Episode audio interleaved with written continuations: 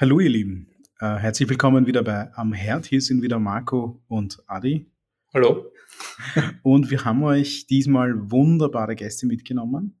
Ähm, bevor wir euch mehr über sie erzählen, würde ich sagen, wir äh, reden nicht so lange um den Hessenbrei herum, sondern lassen sie selbst vorstellen, weil wir freuen uns sehr, dass sie heute ihren Weg zu uns gefunden haben, weil die Geschichte, die diese, die diese Menschen zu uns erzählen können, ist unglaublich. Es gibt, glaube ich, kaum vergleichbare Gastronomieprojekte, die aus Österreich kommen und so tolles ableisten und abliefern, dass äh, jeder nur was Gutes darüber zu erzählen hat, weil das ist sehr, sehr, sehr selten. Ähm, dann würde ich sagen, ihr Lieben, stellt euch einfach mal ganz kurz vor, wer seid ihr, was macht ihr? Hallo, vielen Dank für die Einladung. Ich bin Irene Schillinger. Und ich bin Charlie Schillinger. Und wir beide haben Swing Kitchen gegründet. Na, haben wir euch zu viel versprochen? ähm, es ist, ja, vielen Dank, dass ihr da seid. Ähm, ganz kurz ein Elevator-Pitch über euch beide. Wie seid ihr dorthin gekommen, wo ihr jetzt seid? Einfach jeder für sich ganz kurz vorstellen, was er so macht. Ich bin Geschäftsführerin. Gemeinsam mit Charlie habe ich das Unternehmen gegründet. Äh, ich, äh, wir haben, machen beide schon sehr lange vegane Gastronomie. Ich selbst bin völlige Quereinsteigerin. Ich habe Publizistik und Politikwissenschaften studiert. Mein Herz war aber immer schon in der Gastronomie äh, zu Hause und ähm, gemeinsam mit Charlie konnte ich das dann verwirklichen. Ich habe einen ganz anderen Lebensweg gehabt. Äh, zum Unterschied von meiner Frau wollte ich unbedingt studieren äh, wollte Mathematik studieren. Ich liebe Zahlen über alles. Excel-Tabellen sind für mich sinnlicher als jedes schöne Bild, das ich kenne. Und äh, ich durfte aber nicht studieren, sondern ich wurde als erstgeborener Wirtshaussohn in die Kellner- und Kochschule geschickt. Habe mich dann aber äh, mit Diplomen äh, in der Börsenwelt hochgearbeitet, war dann äh, an der Werbebörse tätig, habe dort ein gutes Geld verdient und mit denen haben wir dann wiederum zurück in die Gastronomie versucht, äh, die Welt ein bisschen besser zu machen, indem wir vegane Gastronomie machen. War das, war dann, dann deine Zahlenaffinität auch ein Grund, warum es dann in die Systemgastronomie gegangen ist? Weil da geht es ja, also ich sehe das immer so ein bisschen Systemgastronomie, ein bisschen wie eine, man muss das wie eine Fabrik betreiben, alles muss standardisiert sein, muss perfekt laufen, dass man halt die, die geringe Profitabilität in der Gastro halt so groß wie möglich halt. Und das hat für zahlenaffine Menschen, also ich, ich persönlich sehe das so wie du, ich ich liebe auch Excel, das ist das, wo ich dann mich wirklich in den Flow komme, mich verliere komplett drinnen.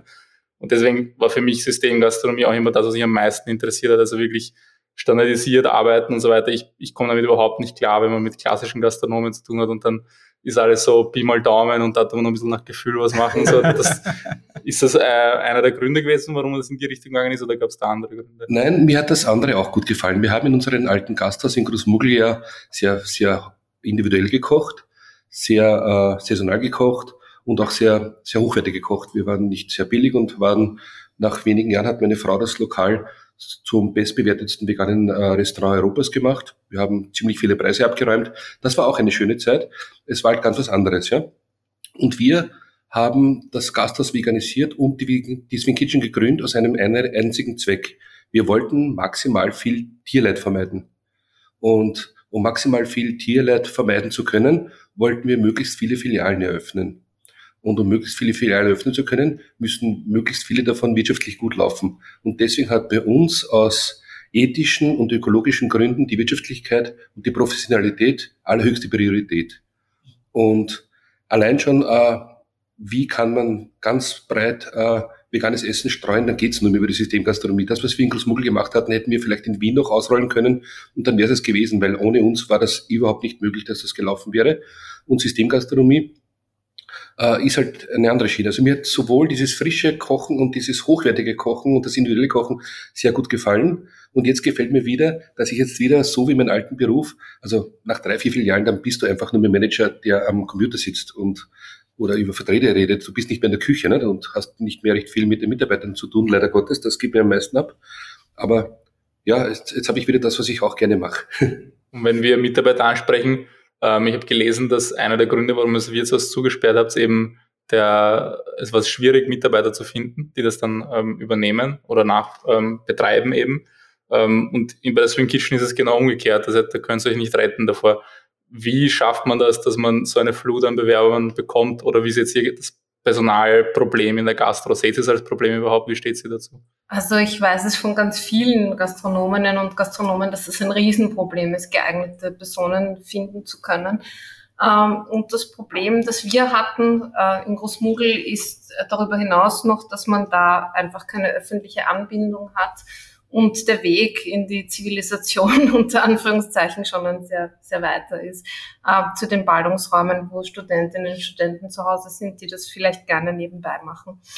Ähm, was wir jetzt anders oder besser machen, ist einfach, ähm, dass wir in der Stadt zu Hause sind, wo man kein Auto braucht, um zu uns zu kommen, wo die Wege kurz sind. Äh, daher auch die Dienste ganz anders äh, sein können die, die, die Stundenverpflichtungen ganz anders sein können. Und das systemgastronomische Konzept ermöglicht es uns einfach, mit völlig ungelernten Personen arbeiten zu können. Also jemand kann noch nie einen Teller in der Hand gehabt haben oder einen Kochlöffel und wird bei uns seine Aufgabe bestens bewerkstelligen können. Und die Einlernzeit ist eine sehr kurze, in maximal drei Tagen ist jemand bei uns fertig ausgebildet. Äh, und das ähm, sind einfach die Riesenvorteile der Systemgastronomie gegenüber der herkömmlichen Gastronomie.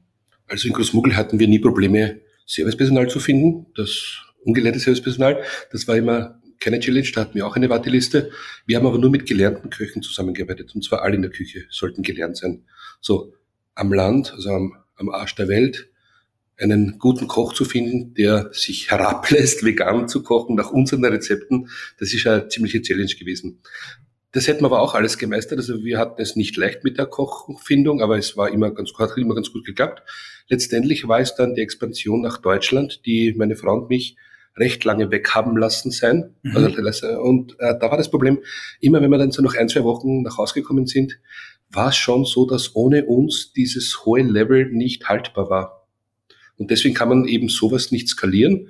Und deswegen, ja, und dann haben wir gesagt, okay, äh, das alte Gasthaus nach 220 Jahren zusperren in Großmuggel, das werden wir wohl nicht übers Herz bringen. Dann haben wir es doch gemacht. Aus dem einfachen Grund, weil die Formel, die ich vorher aufgesagt habe, einfach so ist, dass ich mit einer Skalierung im System Gastronomie viel mehr Nicht-Vegetarier äh, vom guten Essen, vom guten veganen Gästen überzeugen können. Und letztendlich haben wir dann aus ethischen Gründen Großmuggel geschlossen. Jetzt nochmal zu diesem Prozess zurückzugehen wo die Entscheidung gefunden werden musste, quasi, dass man das Gasthaus schließt. Was geht denn einem vor? Weil das ist ja doch jetzt nicht nur einfach eine Idee, die man aufgibt, sondern, wie du sagst, 220 Jahre Tradition. Da gibt's Länder, die sind jünger als das. Ja. also äh, erzähl uns mal, ich glaube, ich, das können sich nur die wenigsten vorstellen, so die Tradition mehr oder weniger kurz zur Seite zu stellen. Also die Tradition hat mir besonders gut gefallen. Also ich, ich war gern Wirt und ich war der 13. Und da haben wir die Unglückszahl. Ja, genau, wahrscheinlich.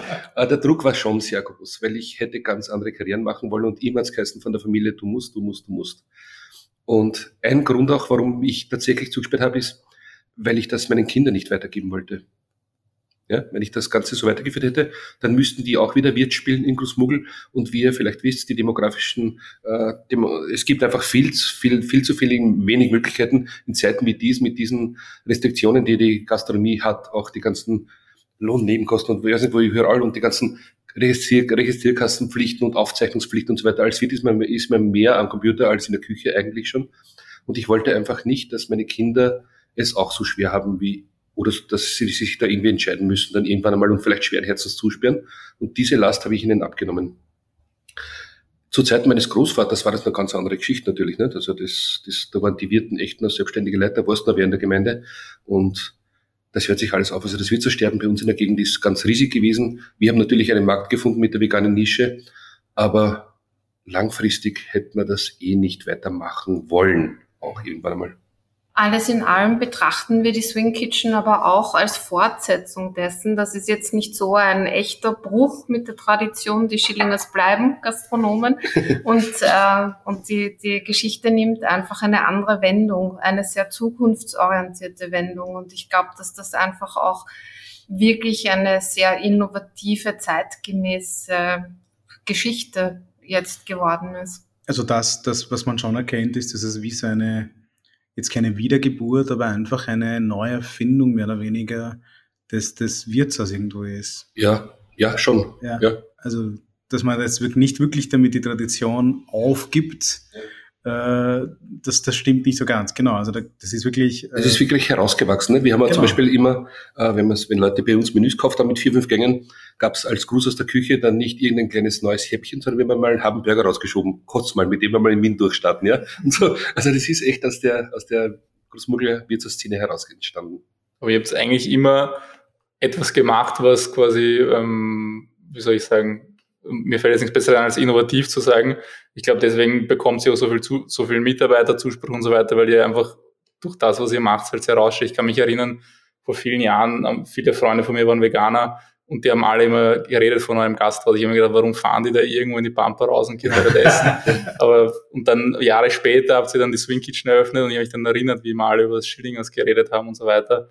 Und da gab es schon so quasi diesen da habt ihr quasi einen Namen gehabt, einfach in Wien, wo, wo ganz anders. Und jetzt mit der Swing Kitchen ist wieder dasselbe passiert. Also die, da steht eine richtige Community hinter euch und das finde ich schon sehr beeindruckend. Ja, das war auch, in Wien hat uns das wirklich beim Start sehr geholfen. Also das heißt, die Schillingers kommen nach Wien und, und wir waren von Anfang an bummvoll. Das war in anderen Städten, war der Start schon durchwachsen. Also in Graz hat es ein bisschen gedauert. Jetzt läuft Graz ganz hervorragend. Es ist unglaublich, was, was, was sich da abspielt, ja. Und in Berlin war es schon ein bisschen schwächer wieder und in Bern war es auch schwächer. Aber überall dort, wo wir aufgekreuzt sind, sind wir dann mit der Zeit durch unsere Qualität schon wieder gewachsen. Aber natürlich ist es schon so, dass du den Namen, der, der hat schon was gebracht am Anfang. Ja, es gibt sowas wie einen Heimvorteil ja. und den hat man halt in Wien und in jeder anderen Stadt muss man sich den erst erarbeiten. Genau, also wir sind ja so nah zu Wien wie vor einer 20 Minuten bis zur Stadtgrenze. Also wir werden ja als Wiener betrachtet und fühlen uns auch so. Und du bist ja auch Wienerin, Irene. Ich bin Wienerin, ja, genau. das, das hat mich eben interessiert, wie es in den anderen Städten ist, wie es in Berlin ist. Weil in Berlin, glaube ich, auch diese, die vegane Essensszene doch nochmal stärker ist als in Wien. Ja. Und ob das dort dann auch so äh, neu und, und toll wahrgenommen worden ist wie in Wien und so weiter. Also wir sehen einen großen Unterschied zwischen großer Stadt, kleiner Stadt, äh, wie mit den Eröffnungen. Äh, in großen Städten sind die Menschen ja eher so ein bisschen gelangweilt, so ach schon wieder macht was Neues auf. Die sind so übersättigt von dem, keiner ändert ja jede Woche seine Gewohnheiten und am liebsten hat man das ja, was man immer hat ähm, und, und denen geht das, so habe ich das Gefühl, äh, in den großen Städten schon richtig auf die Nerven, wenn jetzt da schon wieder irgendwer was Neues macht. Während in den gleichen kleinen Städten man sofort ganz viel Aufmerksamkeit generiert und sehr viel wohlwollender aufgenommen wird. Man polarisiert natürlich auch mehr, weil die Leute äh, sich einfach mehr interessieren für das, was es da Neues gibt. Also in Berlin waren wir ungefähr das 20. vegane Burgerkonzept und in Bern haben uns Journalisten gefragt, na, wie kann man einen veganen Burger machen? Können Sie uns überhaupt nicht vorstellen. Ne? Das, ist so eine ganz andere Welt. Wie soll das denn gehen, meine Herrschaft? Ja, ja, ja. Und wenn es gut geht, öffnen wir äh, in den nächsten Monaten in Innsbruck und da wird es ähnliches Feedback geben wahrscheinlich ist es dann wahrscheinlich trotzdem nicht so extrem wie, weil ich habe irgendwo gelesen bei einem Interview, dass damals der Pfarrer selbst ähm, Gegner war von eurem Lokal, also vom Gasthaus damals, den Schillingers und so weiter. Habt ihr noch immer so? Nein, vom Gasthaus, vom Gasthaus gar nicht. Er hat gesagt, das ist Blasphemie, dass ich die drei Hausschweine, die in der Familie waren, wie mein Vater gestorben ist, dann übernommen habe, dass ich die leben lasse und dass ich denen sogar ein, ein möglichst perfektes Leben biete. Und da hat er gemeint, ich stelle die Schweine über die Menschen und gesagt, das stimmt gar nicht. Ich stelle die Schweine neben die Menschen auf gleiche Höhe. Hat gesagt, ah, das geht auch nicht. also damit, Na, zum ich, Glück war, sind das gemäßigte Zeiten. Ja, nein, das war 87, ja, und ich war der erste Vegetarier in der Stadt, und, also in der, im Dorf und war sofort der Spinner natürlich. Ja. Du hast sofort den Stempel aufgedrückt. ja. Aber das heißt, in 87 warst du schon vegetarisch? Genau, 87 ist mein Vater gestorben. Ich war damals knapp 20. Ja. Und er hat also ich, hab, ich war gerade im Sprung nach auf die Bahamas. Ich habe eine schöne Barkeeper-Karriere mir ausgedacht und habe dort äh, einen Job angeboten bekommen. Kurz bevor ich weggeflogen bin, ist mein Vater, hat einen Gehirnschlag gehabt, ist umgefallen und war tot. Und die Mama war total verzweifelt und ich wollte sie nicht im Stich lassen und bin zu Hause geblieben und habe versucht mit der Mama das Wirtshaus irgendwie weiter zu wursteln. Der Vater war der Patrone, ich war da ähnlich eh nur angestellt. Und der hat immer zu Festlichkeiten eine Sau abgestochen oder Händel oder was. Ne? Und da waren zum Schluss waren noch drei Schweine über, eine alte, fette Sau und zwei Ferkel hatten wir im Stall. Äh, heute würde man sagen artgerecht. Mir war das damals viel zu eng damals, aber verglichen mit heute war es eh halbwegs okay. Und nach, nach der ersten nach der ersten Schockstarre über den Tod des Vaters sind wir dann nach zwei Wochen, meine Mama und ich, mal wieder in den Stall gegangen, sie jetzt weitergefüttert, die Tiere, und haben gesagt, so, jetzt müssen wir die jetzt töten, die ist, die ist reif, nicht? Und haben gesagt, wir schaffen das selber sicher nicht. Also wir waren uns beide einig, dass wir da nichts tun werden. Und dann haben wir aber auch festgestellt, dass es unfair wäre, dass es jetzt irgendein Handlanger macht, irgendein Mörder soll da jetzt reinkommen, das wollen wir auch nicht.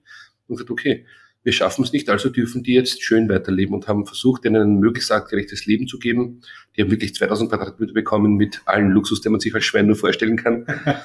und da war uns auch völlig klar, dass andere Schweine wahrscheinlich genauso lieb sind. Und nach wenigen Tagen haben wir dann beschlossen, meine Mutter, ich und zwei Kinder noch, zwei jüngere Schwestern von mir, wir werden jetzt alle Vegetarier. Wow. Weil die Kälber sind wahrscheinlich genauso lieb und Händel haben wir sowieso gemacht, ja. Und das war natürlich ein Riesenschritt damals und völlig gegen die Gesellschaft. Hat man wahrscheinlich noch ganz geheim halten müssen im Dorf. Als Wirt? Als Wirt. Schwierig, oder? Als Wirt. ja. Nein. Und deswegen habe ich dann an der Börse Karriere gemacht, weil wir haben da gesagt, okay, wir wollen auch nicht mit Fleisch hantieren. Und haben wir gesagt, okay, also ganz sicher kein vegetarisches Lokal 1987 in Großmugel, nicht? Also ohne Know-how. Da gab es nicht mal Tofu oder Gluten damals, nicht? Über die ersten grauslichen Glutenwürstel, die ich heute nie wieder angreifen würde, haben uns damals gefreut, wie wild, ja. meine, deswegen habe ich dann meine Zahlenaffinität äh, äh, umgesetzt in, in, einen, in, in diverse Jobs. Ich habe mich da hochgearbeitet in, im Börsenwesen. Da gibt's, da ist ja ganz wurscht, ob du Matura hast oder, oder studiert hast, sondern da gibt's nur, was kannst du und wie schnell bist du im Kopf mit Rechnen. Und das war ich recht gut, habe da Karriere gemacht. Und meine Mutter hat das Gasthaus weitergeführt als Dorfkneipe. Also einfach so, wo die Bauern und die Arbeiter kommen sind, haben Karten gespielt, haben gesoffen und irgendwie, wenn sie mal zu Mitternacht schon fett waren und irgendwas essen wollten, hat sie ihnen gemacht, eine Eierspeise, ein Käsetoast oder Mannerschnitten. Also es gab keine Speisekarte mehr. Aber für sie war es gut, weil sie hat eine Ansprache gehabt, sie hat, äh, sie war im Dorfleben integriert und hat so den Tod des Vaters gut verkraftet. Ganz wichtig, dass man weiterhin ein Teil der Gesellschaft bleibt. Das ist ja, ähm, ähm, merke ich bei meinen Eltern langsam, das ist, meine, meine Mutter ist jetzt schon in Pension und mein Vater ist jetzt kurz davor. Und sie haben mal ihr Leben lang was getan ja. und jetzt, wenn es dann quasi das, das vollbracht ist, mehr oder weniger, und man bereit für die Pension ist, kommen den beiden auf einmal Dinge wie, okay, was machen wir dann jetzt aber wirklich danach? Mhm. Wie können wir uns weiter in die Gesellschaft einbringen, einbinden, dass wir weiterhin Teil davon bleiben? Ist gar nicht so einfach, glaube ich, gell? dass du trotzdem aktiv bleibst an dem ganzen Leben. Ja, ich habe zum Glück noch nie diese Situation erlebt, aber wahrscheinlich ist es ja, eine, so wie die Jugend die Existenzkrise hat. Kommt noch, Marco. Also ich hoffe, dass wir nie in Pension gehen werden. Ich möchte mit 80 einen Salto machen mit einem Burger in der Hand in der Swing Kitchen. Ja. Was mich auch interessieren würde, was, können, was kann die Gastronomie oder Gast, Gastrobetreiber von der Börse lernen oder von den Arbeitern an der Börse? Gibt es da irgendwas, was du mitgenommen hast? Ja, die Gründlichkeit mit Zahlen, nicht? das schon. Aber ansonsten hat das eigentlich wenig miteinander zu tun. Jetzt kommt schon langsam wieder, weil jetzt habe ich auch äh, mit größeren Zahlen zu tun. Es geht immer um Kapitalerhöhungen und so weiter. Also da ist alles natürlich, äh, das ist schon ein professionelles Händchen dafür. Der Umgang mit Banken und Bankmanager, du wirst ganz anders wahrgenommen als ein Entrepreneur, der sich damit überhaupt nicht auskennt. Auch Steuerberater nehmen dich ernster, wenn du da das alles sehr gut aufbereitet hast. Jetzt aber rein vom anderen Abläufen hat das nichts. Also einfach nur Professionalität, glaube ich. Das ist schon was Wichtiges. Ja, ein guter Businessplan spricht Sprachen. Also ah, das hast du angesprochen, das will ich ganz vergessen. Gute Businesspläne schreiben, ja, das ist ja natürlich auch, das, das machen wir gern und das machen wir gut. Ja, ja, weil das ist, glaube ich, da haben wir die Erfahrung gemacht, wenn du damit mal zu wen hingehst, ja. mit einem gut durchdachten, gut ausgeführten Businessplan, die Leute nehmen dich ganz anders wahr. Wir hatten jetzt gerade einen Videocall mit einer ganz großen, äh, mit einem ganz großen Fonds, äh, die sich bei uns vielleicht reinschmeißen wollen und da ist es genauso, wie du sagst. Also wenn du zahlensicher bist und die prüfen dich da ab und das macht schon Eindruck. Also die haben uns da, die waren sehr beeindruckt davon. Ich denke, ist auch etwas, was sehr gern, vor allem am Anfang, übersehen wird, weil wir halt ähm, viel auf Streetfood-Märkten und sowas waren, viel mit äh, kleinen Gastronomen, kleinen Betrieben geredet haben und das ist echt erschreckend teilweise, wie die zahlenmäßig aufgestellt sind. Da wird einfach nur geschaut, ob am Ende des Jahres noch was am Bankkonto ist und dann war das quasi die gesamte Rechnung. Die wissen, wie viel Umsatz sie gemacht haben. Ähm, also das ist wirklich hart und dann macht es auch schwierig, natürlich profitabel zu arbeiten und dann wundert es einen nicht, dass dann irgendwann auch mal Ende ist vielleicht. Und das zweite Manko in unserer Branche, das zweite Manko in unserer Branche ist auch, dass sie die Abläufe nicht professionell definieren. Es gibt in Berlin, Kreuzberg, Friedrichshain tolle Burgerbuden, vegane Burgerbuden, die schmecken wirklich gut, die Produkte. Aber wenn da mal eine kleine Rush Hour ist mit 20 Bestellungen innerhalb von einer Viertelstunde, schaut die Küche danach aus, als ob er Bomben eingeschlagen hätte. Ja? Und die opfern sich da jeden Tag auf, haben von der Großmutter 20.000 Euro gekriegt und das, und, und das wird, das wird niemals skalierbar sein, ja, obwohl die Produkte gut sind. Also man braucht weit mehr als irgendein lebendes Petit.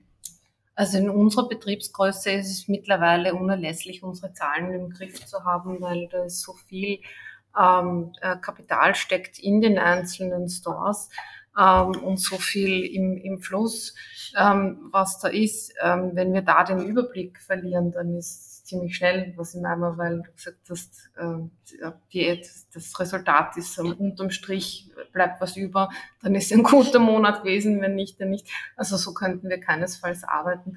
Und so können wir ja auch nicht expandieren, weil wir müssen ja auch vernünftig was äh, vorlegen können, um Geld von der Bank zu bekommen. Ich denke vor allem, wenn man dann Mitarbeiter hat, hat man auch eine gewisse Verantwortung den Mitarbeitern gegenüber, dass man das gescheit führt, weil wie kommen dann die Mitarbeiter dazu, dass dann irgendwas so, das tut mir leid, ich kann ja nicht mehr bezahlen, ich habe vergessen, also ich, hab, ich bin erst sechs Monate zu spät draufgekommen, dass ich jeden Tag Geld verliere quasi und so weiter. Also ja, und auch die Franchise-Nehmer, die haben auch ein Recht. Also die, die hauen da 700.000 Euro in einen Laden rein und die, müssen, die müssen professionell betreut werden, ja, damit da nichts passiert. Wie waren jetzt die, Anf äh, die Erfahrungen bei euch am Anfang mit, den, mit diesem System, mit der Systemgastronomie allgemein? Was waren so die größten Herausforderungen? Weil du schaust mich jetzt schon so an. Also das ist, da wird es sicher einige Geschichten geben, wo du sagst, das hättest du ganz anders eingeschätzt. Also ich hätte die Gastronomie ganz anders eingeschätzt. Ich bin ja völlige Quereinsteigerin gewesen. natürlich stellt man sich äh, das sehr romantisch vor, das Kochen für die Gäste im Gasthaus. Also das war wirklich schon sehr anders, als ich gedacht habe, aber trotzdem gut. Ähm, nur eben gar nicht so, wie ich es mir vorgestellt habe. Äh, auf die Systemgastronomie haben wir uns ja jahrelang vorbereitet. Also da ist uns gar nichts passiert oder in den Schoß gefallen. Das war wirklich knochenharte Arbeit, drei Jahre ungefähr, wo wir uns wirklich intensiv jeden Tag damit auseinandergesetzt haben, was wir dann aufstellen wollen, wie wir es machen wollen und wirklich bis ins allerkleinste Detail geplant. Und glücklicherweise äh, hat es da so gut wie keine Überraschungen gegeben. Also es war wirklich ähm, eine große Erleichterung am Tag der Eröffnung, dass das wirklich alles so hinhaut, wie wir es uns gedacht haben, weil es ist ja am Papier geplant gewesen. Äh, manches davon haben wir, haben wir in Karton gebaut gehabt auf unserem Saal, die ganze Küche, um zu schauen, wie wir die Abläufe noch beschleunigen können, wie wir noch besser werden können. Weil ähm, wir haben ja nicht nur die Verantwortung für uns selbst und für das Kapital, was da drin steckt, sondern es müssen ja auch gute Arbeitsplätze sein, die gut machbar sein können, damit unsere Mitarbeiterinnen und Mitarbeiter äh, äh, alles dort vorfinden, dass es ihnen ermöglicht, auch produktiv zu sein bei äh, guter Laune was ja auch für die Gäste am Ende entscheidend ist, wie die, sie die Mitarbeiterinnen und Mitarbeiter bei der Arbeit wahrnehmen. Unsere Küchen sind ja offen und da sieht man ja ähm, rein in die Gesichter der, der, der Menschen und äh, das macht ja einen ganz anderen Eindruck, wenn ich jetzt jemanden sehe, der da fröhlich bei der Arbeit ist oder jemand, der mit hochrotem Kopf eigentlich schon lieber ganz woanders sein würde oder überall lieber wäre als hier. Das macht einen riesen Unterschied. Ich finde, du merkst ja auch diese Energie, wenn du wo reinkommst und es ist Stress, aber jetzt nicht ein Stress, weil 20 Bestellungen sind, sondern es ist ein Stress, weil 20 Bestellungen sind und du weißt nicht, wie du 19 davon erfüllen sollst. Und das merkst du halt total und das, das merken wir, wenn wir wo reingehen. Vielleicht hat man als Gastronom schon ein Auge dafür, aber ich glaube, auch als Konsument spürst du das auf einer sehr subtilen Ebene. Ist es jetzt ein positiver Ort oder ein negativer Ort? Und ich glaube, wenn du wenn du schaffst, mit diesem Selbstbewusstsein die Leute aufzufangen und zu sagen, hey, kommt rein, alles gut, was hättet ihr gerne, dann, ich würde sogar so weit gehen und zu sagen, dann schmeckt doch das Essen dem Gast besser. Mhm. Ich unterstreiche ich sofort, ja, genau so ist es. Auf jeden Fall. Also es ist ja auch so, wenn man Mittagspause hat, ist man, also manche Leute sind ja sowieso schon ein bisschen gestresst und du willst dann eigentlich beim Essen ein bisschen ja, eigentlich abschalten. wenn du an einen Ort kommst, wo du das Gefühl hast, dass du als Kunde gestresst bist, du, du musst dich schnell entscheiden und so weiter, der Mitarbeiter macht Druck auf dich so, und wenn du zu lange zur Entscheidung brauchst, dann so, ja, dann spricht er vielleicht schon mit dem Kunden hinter dir und so weiter. Das ist all, also, das sind so Kleinigkeiten, die man auf jeden Fall durchdenken muss, damit der Service auch sitzt, weil es ist zwar quasi nur Thekenservice, aber auch da kann man sehr viel Negatives machen oder vor allem, auch weil Positives. Die, weil die Zeit halt so limitiert ist, die du pro Kunde hast, glaube ich. Da hast du gar nicht so die Möglichkeit, dass vielleicht das, was du jetzt schlecht gemacht hast, beim nächsten Gang, wenn du wieder zum Gast kommst, wieder besser zu machen, sondern du hast einfach nur diese sollen es 60 Sekunden sein. Die berühmten 60 Sekunden bei McDonalds, wo du die Zeit zwischen der Bestellabgabe und der Übergabe. Aber es ist, ähm, ich finde es beeindruckend, dass ihr drei Jahre quasi euch Zeit genommen habt, weil ich stelle mir das extrem schwierig vor. Wir haben immer dieses Problem, dass wir so schnell wie möglich ähm, irgendwas machen wollen. Also jetzt zum Beispiel Restauranteröffnung hat jetzt hat doch recht lange gedauert, bis wir es dann wirklich ein Restaurant geöffnet haben.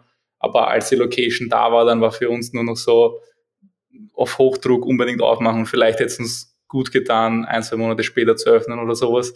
Wie, wie seid ihr jetzt dazu? Wann war für euch der Punkt, dass ihr sagt, okay, jetzt ist es soweit, jetzt sind wir fertig? Und Als wir tatsächlich fertig waren, wir haben das Konzept komplett durchsystematisiert und dann haben wir nichts gemacht, außer Lage gesucht und das dann reingebaut. Also wirklich, wir waren fertig. Ja. ja und früher hat man es nicht aufgesperrt. Oder stelle ich mir so entspannend vor. Habt ihr da finanziell irgendeinen Druck gehabt oder?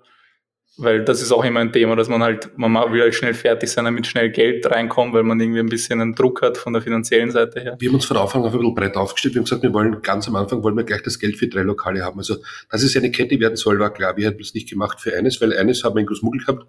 Das, das war uns sehr herzlich und also das war nicht eine Kette soll es werden. Und deswegen war völlig klar, also jetzt, wenn wir jetzt irgendwie unser Geld hernehmen und da ein Lokal machen, nein.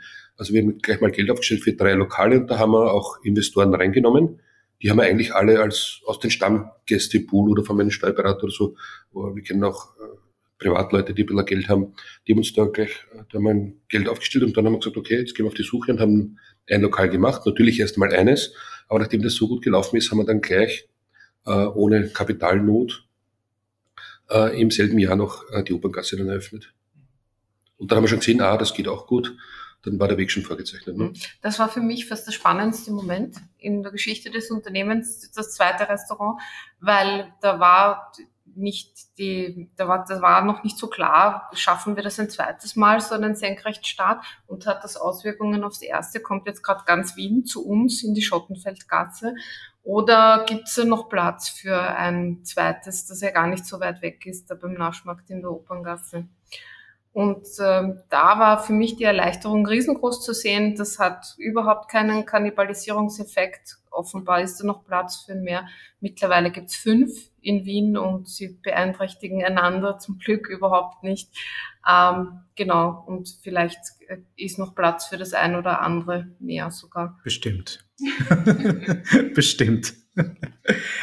ähm, jetzt, äh, wir haben ja relativ vorher über, über diesen, über die Ethik geredet, eben mit den Tieren und, und kann man ja auch als Idealismus bezeichnen. Ähm, wie lässt sich das kombinieren? Idealismus und Wirtschaftlichkeit. Weil das ist ja oft sind das ja Gegensätze. Nicht immer, aber oft. Der Charlie hat das ganz am Anfang schon gesagt, also für uns ist bedingt das eine das andere. Ja. Es ist nicht im, also ganz bestimmt nicht das Gegenteil, sondern um hier ethisch möglichst viel erreichen zu können, müssen wir wirtschaftlich gut sein. Und je wirtschaftlich besser wir sind, desto mehr können wir ethisch erreichen. Also wir sind durch und durch ethisch motiviert. Geld ist uns überhaupt nicht wichtig. Also wir sind froh, dass wir soweit ähm, ein Einkommen haben, dass wir jetzt nicht jeden Cent umdrehen müssen. Aber Luxus ist uns nicht wichtig, sonst hätten wir uns andere Berufe gesucht, das hätten wir einfacher haben können. sonst ja schon, ja. sonst wärst du an der Börse geblieben. Genau. Also was ich damals verdient habe, das werde ich noch lange nicht verdienen. Also ja. müssen, wir, müssen wir noch ganz viel aufsperren. Also ja. Das ist nie die, der Grund gewesen. Das hätten wir anders angelegt, wenn es uns darum gegangen wäre. Ähm, wir freuen uns aber, eine, einer Tätigkeit nachgehen zu dürfen, die uns durch und durch mit Sinn erfüllt und wirklich das bewirkt, was uns am allerwichtigsten ist, nämlich hier ein neues Bewusstsein zu schaffen und Menschen eine Möglichkeit gegeben, äh, geben, äh, nämlich mit einem guten Essen äh, die Angst zu verlieren, aha, ich könnte verhungern, wenn ich Fleisch weglasse oder das Leben macht keinen Spaß mehr. Äh, und ihnen zu zeigen, nein, das Gegenteil ist sogar der Fall, das schmeckt großartig. Ähm, und viele beginnen dann erst, wenn sie diese Sicherheit haben, ich verhungere nicht, das Leben macht weiterhin Spaß, sich weiterführende Gedanken zu machen. Ob das dann ab diesem Zeitpunkt, wenn es nicht notwendig ist, ob man es dann überhaupt noch machen soll ich bin ja selber jetzt seit fünf Jahren Vegetarier und es gibt bei mir eine Sache, die ich vermisse, ab und zu mal. Und das mache ich jetzt wegen euch nicht mehr. Und zwar habe ich, was witzig ist, weil ich habe immer hier und da Gustav Chicken Nuggets. Mhm. Was ja nicht einmal Fleisch ist, wahrscheinlich. ein bisschen was. ein bisschen was, ein bisschen was mit dabei sein. Ähm, nein, aber Spaß, Spaß beiseite. Ähm, das ist etwas, das, es ist, darauf habe ich hier und da einen Guster. Und da habe ich jetzt eben eine, durch eine Freundin, die regelmäßig zu euch geht, habe ich jetzt alle Nuggets kennengelernt und das ist jetzt mein Substitute. Funktioniert herrlich, funktioniert super und ich kann weiterhin vegetarisch bleiben. Schön. Großartig. Ich habe mich beim Veganwerden dann äh, ein bisschen geplagt. Äh, ich habe Gorgonzola-Sauce, geht mir am meisten ab. Also geht mir ab, kann ich jetzt gar nicht mehr sagen. Wann, wann soll man vegan worden? Mitte der 90er. Ja. Also war so ein schleichender Prozess. Ich habe ja damals aufgehört, Fleisch zu essen. Und irgendwann wird man halt immer ein bisschen nachdenklicher. Und dann habe ich irgendwann einmal Leder weggelassen, weil das musste auch die Tiere töten. Dann war Milch und Ei noch okay. Und dann habe ich eine Reportage gesehen über die Kükenschredderung und so weiter. Dann war plötzlich das Ei nicht mehr okay. Und so ist das einfach dahin marschiert. Und irgendwann nach ein paar Jahren bist du halt dann vegan, nicht? Schlussendlich. Ja, es ist bei uns beiden schon mehr als 20 Jahre, dass wir wow. vegan leben. Also wir sind jetzt da nicht neu auf irgendeinen Zug aufgesprungen. Ähm, das ist, das machen wir wirklich aus tiefster Überzeugung. Um, und das wird sich auch bestimmt nie wieder ändern. Also Sie war, Sie war schon vegan, bevor es cool wurde. ja, als Leute das noch für eine Krankheit gehalten ja. haben. und gesagt hat, ich bin vegan, oh je, Gibt es ein Medikament? Tofu. ähm, du hast vorher angesprochen, da, muss, da müsst ihr noch sehr viele Filialen öffnen, um das zu verdienen, was ihr vorher verdient habt. Ist das, würdest du sagen, dass das ein Problem der, der Gastrobranche ist, dass Essen allgemein einfach zu billig ist zurzeit und dass deswegen auch vielleicht die Gastro weniger verdient, als sie verdient? Das Essen zu billig ist, glaube ich nicht. Ich glaube, dass die Lohnnebenkosten zu haarig sind die ganzen Rahmenbedingungen sind zu schlecht, dann wird es viel mehr Wirte geben. Aber ich, ich gebe dir vollkommen recht, wenn fünf Prozent der Wirte das verdienen, was sie tatsächlich an Leistung hineinstecken, dann sind wir schon hoch in Wien, glaube ich. Die allermeisten opfern sich und ihre Familien auf und in der Regel scheitern dann auch ganz viele. Also die Branche ist wirklich ganz, ganz schlimm beieinander. Und wie gesagt, Rahmenbedingungen schaffen, dass die überleben, dann wäre es viel besser ich will auch nicht, dass jetzt die Leute so viel zahlen sollen fürs Essen. Ne? Also der Wareneinsatz ist ja theoretisch schon okay. Nur bei den Lohnkosten ist es halt wirklich dann, wo du hängen bleibst. Und deshalb ist, hat, ist ähm, es auch so gut, äh, mit der Systemgastronomie oder in der Systemgastronomie zu arbeiten, weil man hier einfach die Lohnkosten sehr gut kontrollieren kann. Also die Produktivität, der Umsatz pro Mitarbeiter, pro Mitarbeiterin kann ein sehr viel höherer sein bei gleichzeitig hoher Zufriedenheit ist mir immer wichtig dazu zu sagen, weil das klingt immer so nach Ausbeutung. Ist es gar nicht. Also wir zahlen unsere Mitarbeiterinnen und Mitarbeiter gut, ähm, deutlich überkollektiv und haben ja auch ein allerbestes Auskommen mit ihnen. Äh, wie gesagt, eine, eine Warteliste von immer mindestens 100 Personen, die unbedingt bei uns arbeiten möchten. Und wir sind wirklich in der äußerst privilegierten Lage, uns da die motiviertesten Personen ähm, aussuchen zu dürfen. Ja, es ist ja gar nicht so leicht, wenn du jetzt eine Studentin bist und suchst einen ethischen Job, dann kannst du gratis beim Tierschutzverein mitarbeiten. Und bei uns kriegst du, kannst du ähnlich viel erreichen. Wir glauben sogar, wir waren ja auch in Vereinen tätig, dass diese Tätigkeit, was wir jetzt machen, äh, letztendlich äh, mehr bewirkt auf den vegetarischen, veganen Standpunkt und kannst auch gut verdienen dabei. Also das ist eine Sache und kannst auch gut aufsteigen. Also dadurch, dass wir so schnell wachsen, gibt es bei uns für diejenigen, die gerne bei uns bleiben möchten, die das nicht als als kurzen Job während des Studiums sehen, kann man echt gut aufsteigen. Ist Fluktuation bei euch ein Thema? Also das ist, bei uns war das so, jetzt gerade ist es ziemlich stabil, aber wir hatten so eine Phase von einem Jahr, eineinhalb Jahren, wo das wirklich extrem war und da hat man schon gemerkt, dass die Stammmitarbeiter schon sehr darunter gelitten haben, dass da einfach gewisse Mitarbeiter nur sechs bis neun Monate bleiben und dadurch bleibt es halt immer jede Schicht anstrengend, weil ständig wer eingeschult werden muss und so weiter. Ist es bei euch ein Thema oder ist das? Wir haben eine Fluktuation, die dem System entspricht, ähm, aber eine deutlich geringere als andere Quick-Service-Konzepte.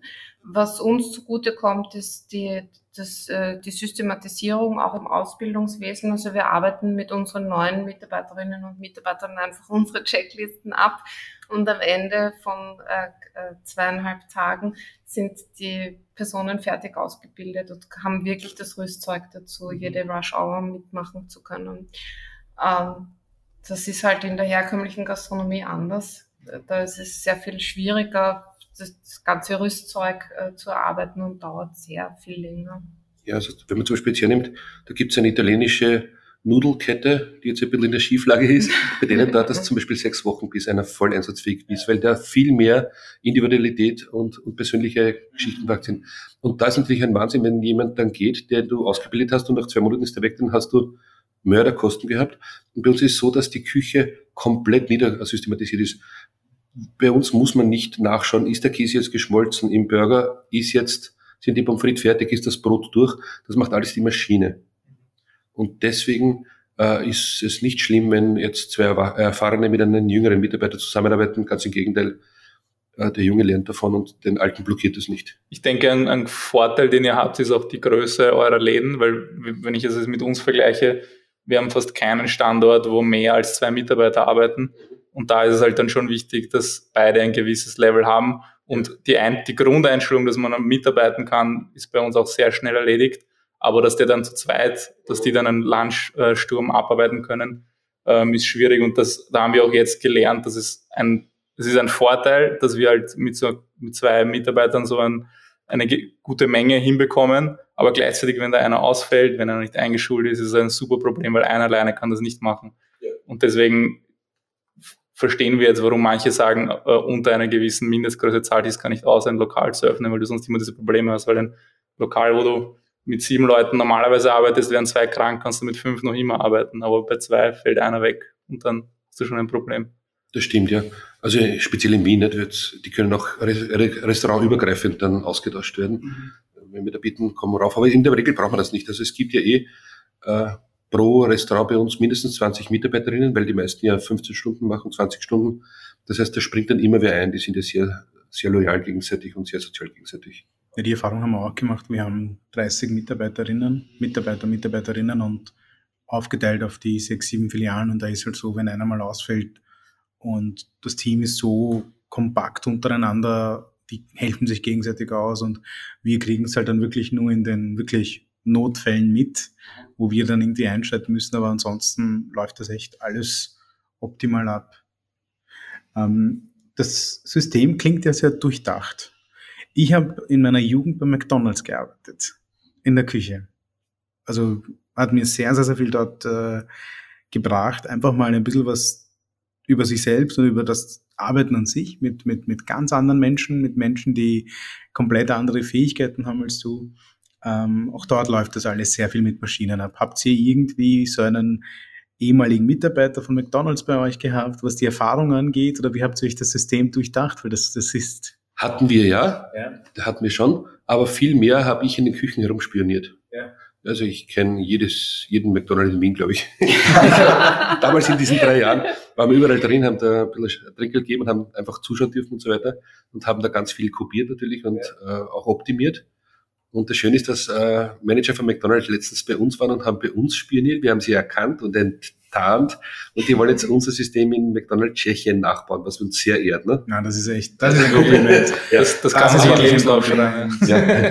Nein, natürlich, du gehst zu den Großen und schaust dir an, was die tun, bevor du in den Markt einsteigst, eh klar nicht. Ja, man muss das Rad ja nicht neu erfinden. Eh, ganz genau, also, ganz genau. Was es schon gibt, das kann man sich ja gerne abschauen und ähm, noch besser machen, ja, im Idealfall ich habe den größten Respekt vor diesem System, was, was McDonald's hat. Das ist so, würde ich sagen, wasserdicht einfach. Das ist ja, ja. unglaublich. Na klar, man kann gewisse Dinge optimieren, ja. Aber speziell mit den, mit den Order-Systemen, was sie jetzt haben, muss ich das bei Bestellung machen. Ich finde das faszinierend. In New York haben sie gerade einen Test laufen, der ist interessant. Wenn du jetzt äh, bestellst vom Handy aus, das kannst du in der Früh bestellen, was du zum Mittagessen willst. Und sobald, sobald du dich physisch 200 Meter dem Store näherst, wird es ins System eingetragen, ohne dass du es mitkriegst. Also das, das, das ist schon toll. Das ist Magic, Leute. Ja, das ist wirklich arg, ja. Also die sind da immer Marktführer. Aber es ist unglaublich. Weil Interessant dann, wie sie es machen, weil beim iPhone ist ja die Location immer aktiviert. Ja. Aber ich bin jemand, ich habe mein Location-Tracking nie. Wie würden sie es dann bei mir quasi Ja, ich glaube, du bist da nicht ein typischer Kunde, der das Doch, ich bin jemand, wenn, also ich, ich bin da jemand, der nicht gern mit dem Servicepersonal spricht. Also ich bin am liebsten, als die Automaten in die Ecke gekommen sind, habe ich mir gedacht, Gott sei Dank. Also ich kann nur noch da in Ruhe mich durcharbeiten. Ähm, das ist für mich der Traum. Was noch fehlen würde, ist vielleicht, die, dass dann die Nährwerte auch noch angezeigt werden. So, dann, dann wäre ich voll zufrieden. Und ich wäre auch der Erste, der die Handy-App zum Bestellen verwendet, weil dann bin ich unterwegs, äh, bestell, komme anhole mir mein Essen und dann kann ich es genießen, ob ich es dann im Lokal genieße oder woanders, aber ich einfach dieser Stress der Bestellung ist einfach weg. Aber wenn du weißt, dass das hilft, wenn du deine Location anhast, würdest du das aktivieren? Wahrscheinlich, ja, schon, aber es wäre für mich eine Gewohnheitsänderung und ich bin immer skeptisch, wenn Menschen Gewohnheiten nehmen. Also keine Ahnung. Man muss da denn äh, unterstützend arbeiten. Aber wir haben jetzt bei, bei uns eben auch die App eingeführt zur Vorbestellung und bei manchen Standorten merken wir schon, dass der Umsatz in die Höhe gegangen ist, weil wir hatten schon Kunden, die einfach aus dem Fenster geschaut haben, ist der Foodtruck ist hier, wie viele Menschen stehen an und dann so gut, heute scheint mir das so lang zu dauern, ich gehe nicht. Und durch die Vorbestell-App sagt er, ich bin in 20 Minuten äh, unten, wir können ihm eine Push-Nachricht schicken, Essen ist fertig. Und dann ähm, traut sich jeder öfter zu kommen, weil er die Wartezeit nicht hat.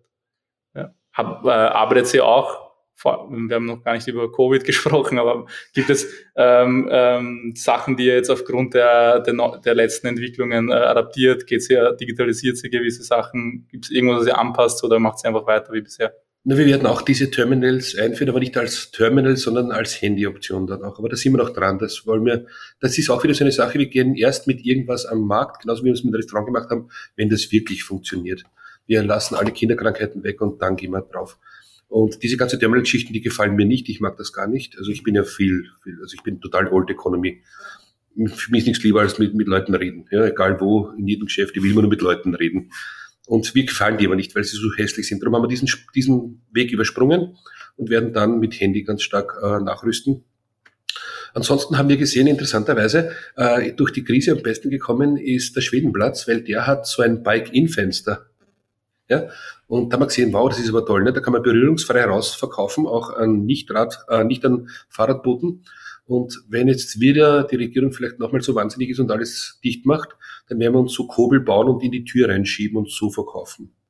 Da haben wir uns schon vorbereitet drauf.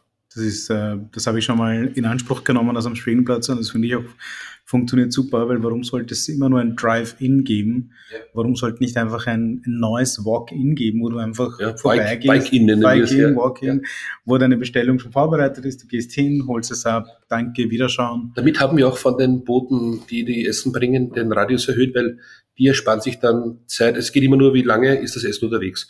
Und wenn die dann das Fahrrad nicht mehr aufsperren müssen und rausgehen und so weiter, sondern direkt dann weiterfahren, haben die wieder einen Radius, der 100 Meter weiter ist. Ja, weil es sind drei Minuten und in drei Minuten liegst du am Rad ja. mehr als 100 Meter zurück. Genau, und dann geht es viel weiter in den zweiten, in den dritten rein und so. Genau. Liefert sie selber aus oder über die Partnerplattformen, also Miam und Co? Miam, ja. Früher war es Fedora, jetzt Yam. Und ich habe gelesen, die, die ganzen Fleischersatzprodukte, die hast du entwickelt, Irene, ist das richtig? Ja, das stimmt. Habt ihr hier auch externe Produkte oder plant ihr vielleicht einmal auch in den Einzelhandel irgendwas zu bringen, weil das ja doch... Wir haben ganz aktuell jetzt Gespräche mit, mit dem Einzelhandel. Ähm, wir sind angesprochen worden, dort unsere Desserts zu listen, weil Fleischalternativen, Patties, das ist ja ein Markt, der im Moment übergeht. Mhm. Ich glaube, da sind wir mit unserer Brand wirklich zu, zu klein und, und mit zu wenig Budget, dass wir flüssig machen könnten, um hier dagegen zu halten zu können, wenn hier Nestle oder Unilever aufährt. Ähm, aber das Dessertmarkt, erstaunlicherweise, ist wirklich immer schon das Stiefkind gewesen am veganen Sektor.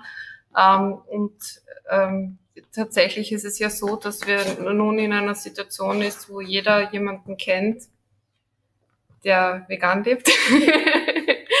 und ähm, äh, oder in der Familie hat.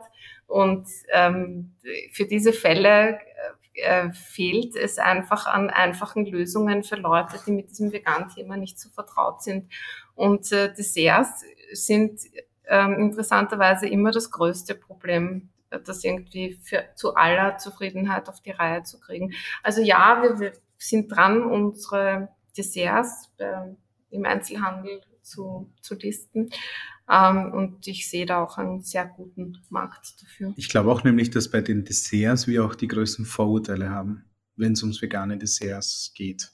Also ich glaube. Nicht zu Unrecht, finde ich. Also vieles von dem, was man so kriegt, ist auch einfach einfach nicht gut. Ja, also wir als äh, langjährige Veganer, ähm, für uns ist es noch immer am wichtigsten, dass die Dinge schmecken. Natürlich müssen sie vegan sein, aber das reicht nicht aus. Ja, das ist nicht Nein, genug. Es muss gut, gut durchdacht sein, es muss gut schmecken. Und es kann nicht, es kann nicht sein, dass du einen veganen Cheesecake isst und dann schmeckt das einfach nur nach Sojajoghurt. Mhm. Mhm. Das ja, interessanterweise gibt es sogar vegetarische Lokale, wo du als Veganer kein gescheites Dessert kriegst. Ja. Wir haben in, ähm, in unseren Foodtracks sind die, die äh, Brownies nicht vegan, aber im Lokal haben wir einfach still und heimlich einen veganen Brownie eingeführt, haben uns aber nicht getraut, vegan dazu zu schreiben, weil wir gewusst haben, dass dann viele nicht kaufen werden. Und manche fragen dann, was ist denn da drinnen, dass er gut geschmeckt, bla bla, und dann sagen wir, es sind schwarze Bohnen und so weiter drin, und dann also, was, ich habe gerade schwarze Bohnen süß gegessen. So. Also immer sehr schockiert, aber nachdem sie es gegessen haben, haben sie dann ganz anderen Zugang dazu. Und also würde mich interessieren, was passieren würde, wenn wir vegane Brownies schreiben würden. Wahrscheinlich die Verkaufs Vegane Bohnen Brownies, das wäre vielleicht ein schönes Wort, oder? Ja. Lustig. Die Leute würden sich denken, das klingt so, als wäre da Gras drinnen oder so, so vegane Bohnen Brownies. Sind die aus Holland? Na, wir haben zum Beispiel einen veganen, ähm, einen, einen, einen veganen Topfenkuchen unter Anführungszeichen. Das schmeckt mir sehr, sehr, sehr gut. Schmeckt mir auch sehr gut. Und die, das, was ich jetzt gegessen habe, das ist auch vegan. Das hat mir gut geschmeckt, ja. Das ist, und Bananenbrot müsst ihr auch mal probieren, das ist auch sehr lecker. Aber wenn man sich am veganen Sommerfest zum Beispiel umschaut, es gibt schon wirklich tolle Sachen mittlerweile. Also das war ja vor zehn Jahren ganz anders. Also wie würde ich auch sagen, so zehn Jahre. Also wir sind ungefähr seit sechs, sieben Jahren in diesem, in dieser Bubble unterwegs. Und das, was sich da alleine getan hat, ist unglaublich. Also wir haben jetzt wir haben jetzt bei uns diesen im zweiten Bezirk den Karottenlachs angeboten und das funktioniert auch super. Die Leute schätzen ihn, lieben ihn sehr. Schmeckt auch sehr gut. Wenn du die, es geht ja einfach nur um die Aromen. Wenn du das irgendwie hinkriegst, dann ähm, jetzt zu euren Abläufen, was mich auch noch interessieren würde. Wie sucht ihr eure Standorte aus? Also es ist so, dass wir äh wir haben die Standorte von McDonald's, wir haben immer spielen dann bei den Großen, wir haben uns die 40 Standorte von McDonald's angeschaut und haben dann festgestellt, dass aufgrund unseres Kundensegments sechs davon maximal für uns geeignet wären. Und dann haben wir gesagt, oh je, das wird schwierig und genauso ist es gekommen. Das ist tatsächlich unser Bottleneck. Also es gibt Standorte, wo wir jetzt schon seit drei Jahren suchen und wir finden dort nichts, nicht? weil es einfach so schwierig ist, äh, in spezielle Lagen zu gehen. Also in Wien suchen wir jetzt noch in Wien Mitte und am Schottentor und dann sind wir schon fast durch mit Swing Kitchen, so ziemlich. Dann schauen wir mal, ob es weitergeht. Und in München suchen wir in Max Vorstadt mittlerweile seit zwei Jahren. Das ist recht schwierig. Äh, das heißt, wir suchen äh, ganz gezielt, wo sich unsere drei Zielgäste aufhalten. Das sind zum einen die Studierenden natürlich, zum zweiten Office-Menschen und dann Touristen. Und äh, Hochfrequenz heißt für uns überhaupt nicht, dass es unsere Kundschaft ist. Ne? Also wir zum Beispiel wahrscheinlich in der Favoritenhauptstraße, wo sich wirklich die Leute durchdummeln, würden wir verhungern. Ja? Nichtsdestotrotz brauchen wir eine Ganztagesfrequenz, ähm, weil unser System nur dann gut funktioniert, wenn wir permanent Essen an die mhm. Menschen geben können. Also es beginnt dann zu stocken, wenn wir Phasen haben, wo wir ganz keinen Umsatz machen ähm, dann können wir nicht mehr so effizient und, und gut arbeiten und dann ist es ein Problem. Also wichtig ist für uns, dass das nicht nur ein Mittagsrush ist und den Rest des Tages nichts oder am Abend gar nichts, sondern es muss halt wirklich ein Ganztagesflow möglich sein auf diesen Standorten. Ja, das sieht man ja auch sehr gut bei den Standorten. Also wenn man zum Beispiel, ich fahre ja oft an, der, an die Operngasse vorbei und jetzt in den 18. rein, es ist immer was los. Es ist immer was los, genau. Also bei uns ein Lokal ist es üblicherweise so, dass du äh, so gegen 16 Uhr, wo die schwächste Phase des Tages ist, bist du immer noch auf 50 Prozent von einem Mittagsrush. Und das, das ist natürlich das Ideale. Und genauso Lagen suchen wir. Also wir, wir suchen uns die Lagen aus. Wenn wir glauben, okay, da könnte es funktionieren, dann gehen wir dorthin und zählen wochenlang oder lassen auch zählen wochenlang dort, wie ist die Tagesverteilung der Passanten vor der Tür. Und erst wenn wir haben dann eine pro Stunde dann 1200 unser Publikum, also wir kriegen dann die alten Leute leider weg und die ganz Kinder weg und so weiter und ganz viele, also wirklich die, die wir glauben, das ist unser Publikum. Erst wenn wir das dann halbwegs haben und auch in, in Zeiten mindestens 500 Gäste, wo weniger los ist, erst dann äh, nehmen wir das Ganze ernsthaft in die Hand. Und das macht ihr selber? Stellt ihr euch dann hin oder habt ihr so Leute, also die ihr Wir zwei sind komplett unterschiedlich eingeteilt tagsüber. Äh, wir sitzen zwar im selben Büro, aber die Irene kümmert sich um das Tagesgeschäft und ich bin immer zwei Lokale weiter vorne. Ich mache die Expansion. Also so wie ein Mietvertrag unterschrieben ist, interessiert es den Charlie schon nicht mehr. Aber ich kann es voll dann, nachvollziehen. Ja. Dann voll nachvollziehen. fängt meine Arbeit erst richtig an. Und wie, wie trennt sie euch die Arbeit jetzt ganz genau? Also was sind so, was sind so deine Spezialgebiete, was ist so deine Verantwortung und was ist deine Verantwortung, Irene? Wo, ich mein Tagesgeschäft ist ein, ein Riesenwort eigentlich ein kleines Wort, aber es umfasst sehr, sehr, sehr viel. Was ist jetzt genau deine, deine, deine Grundaufgabe? Meine Aufgabe ist, der Überblick über die Finanzen zu bewahren, ähm, den Kontakt zu Banken, äh, Gesellschaften ähm, und auch äh, mit unserer operativen alles zu besprechen, was die Mitarbeiterbelange anbelangt, äh, behördliche Dinge, ähm, und einfach die, das Tagesgeschehen vor Ort, dass es funktioniert, dass die Waren ähm, rechtzeitig und verlässlich überall hinkommen und halt wirklich einzuschreiten, wenn es da mal Probleme gibt. Mhm. Genau, alles, was dazugehört ja, und dass das tägliche, tatsächliche, schon existierende Geschäft gut läuft, während Charles sich rein um die Expansion kümmert. Genau, und um das Zahlenwerk, das du dann mit den Banken und den Investoren besprichst. Genau. Also ich genau. bin der Aufbereiter der ganzen. Geschichten, nicht alles her, wie es gehört. Äh, und das Steckenpferd, was ich noch habe, ist äh, die Specials äh, entwickeln. Also ich, meine Frau hat sich ja um die Rezepturen gekümmert früher und ich um Abläufe und ich tue auch, also Küchenabläufe optimieren mache ich auch noch gerne. Das, das ist auch wichtig für mich. Und die hat zum Beispiel jetzt das Patty äh, kreiert und ich habe dann den Burger daraus gebaut. Was kommt noch alles rein, damit das Ganze rund ist? Ich habe da irgendwie so einen allgemeinen Geschmack, sagt Irene immer. Also dass es mir schmeckt, da kann man davon ausgehen, schmeckt ganz vielen. Ja, ja also ich bin irgendwie nicht so normal sozialisiert worden. Es ist ja so, dass man in sehr jungen Jahren sich festlegt, ähm, was einem schmeckt und, und was einem nicht schmeckt. Und deshalb schmeckt es ja bei Mama oder Oma immer noch am besten, weil das halt so ist, wie man es beigebracht bekommen hat. Ähm, und weil das bei mir offenbar irgendwie schon so Richtung Sonderernährung gegangen ist. Meine Eltern waren extrem ähm, ernährungsbewusst und deshalb Vollkorn, Zuckerarm und, und so weiter, wo viel Gemüse. Ähm, während Charlie halt so mit dem allgemeinen Geschmack wie es ausgeht. genau. Es wird all das gegessen, was gerade da ist. Und von daher habe ich wirklich die Sicherheit, wenn ich ein Produkt habe, wenn Charlie sagt, es schmeckt, dann weiß ich, es schmeckt den allermeisten. Also wenn wir das verkaufen wollten, was Irene schmeckt, dann wären wir schon längst pleite.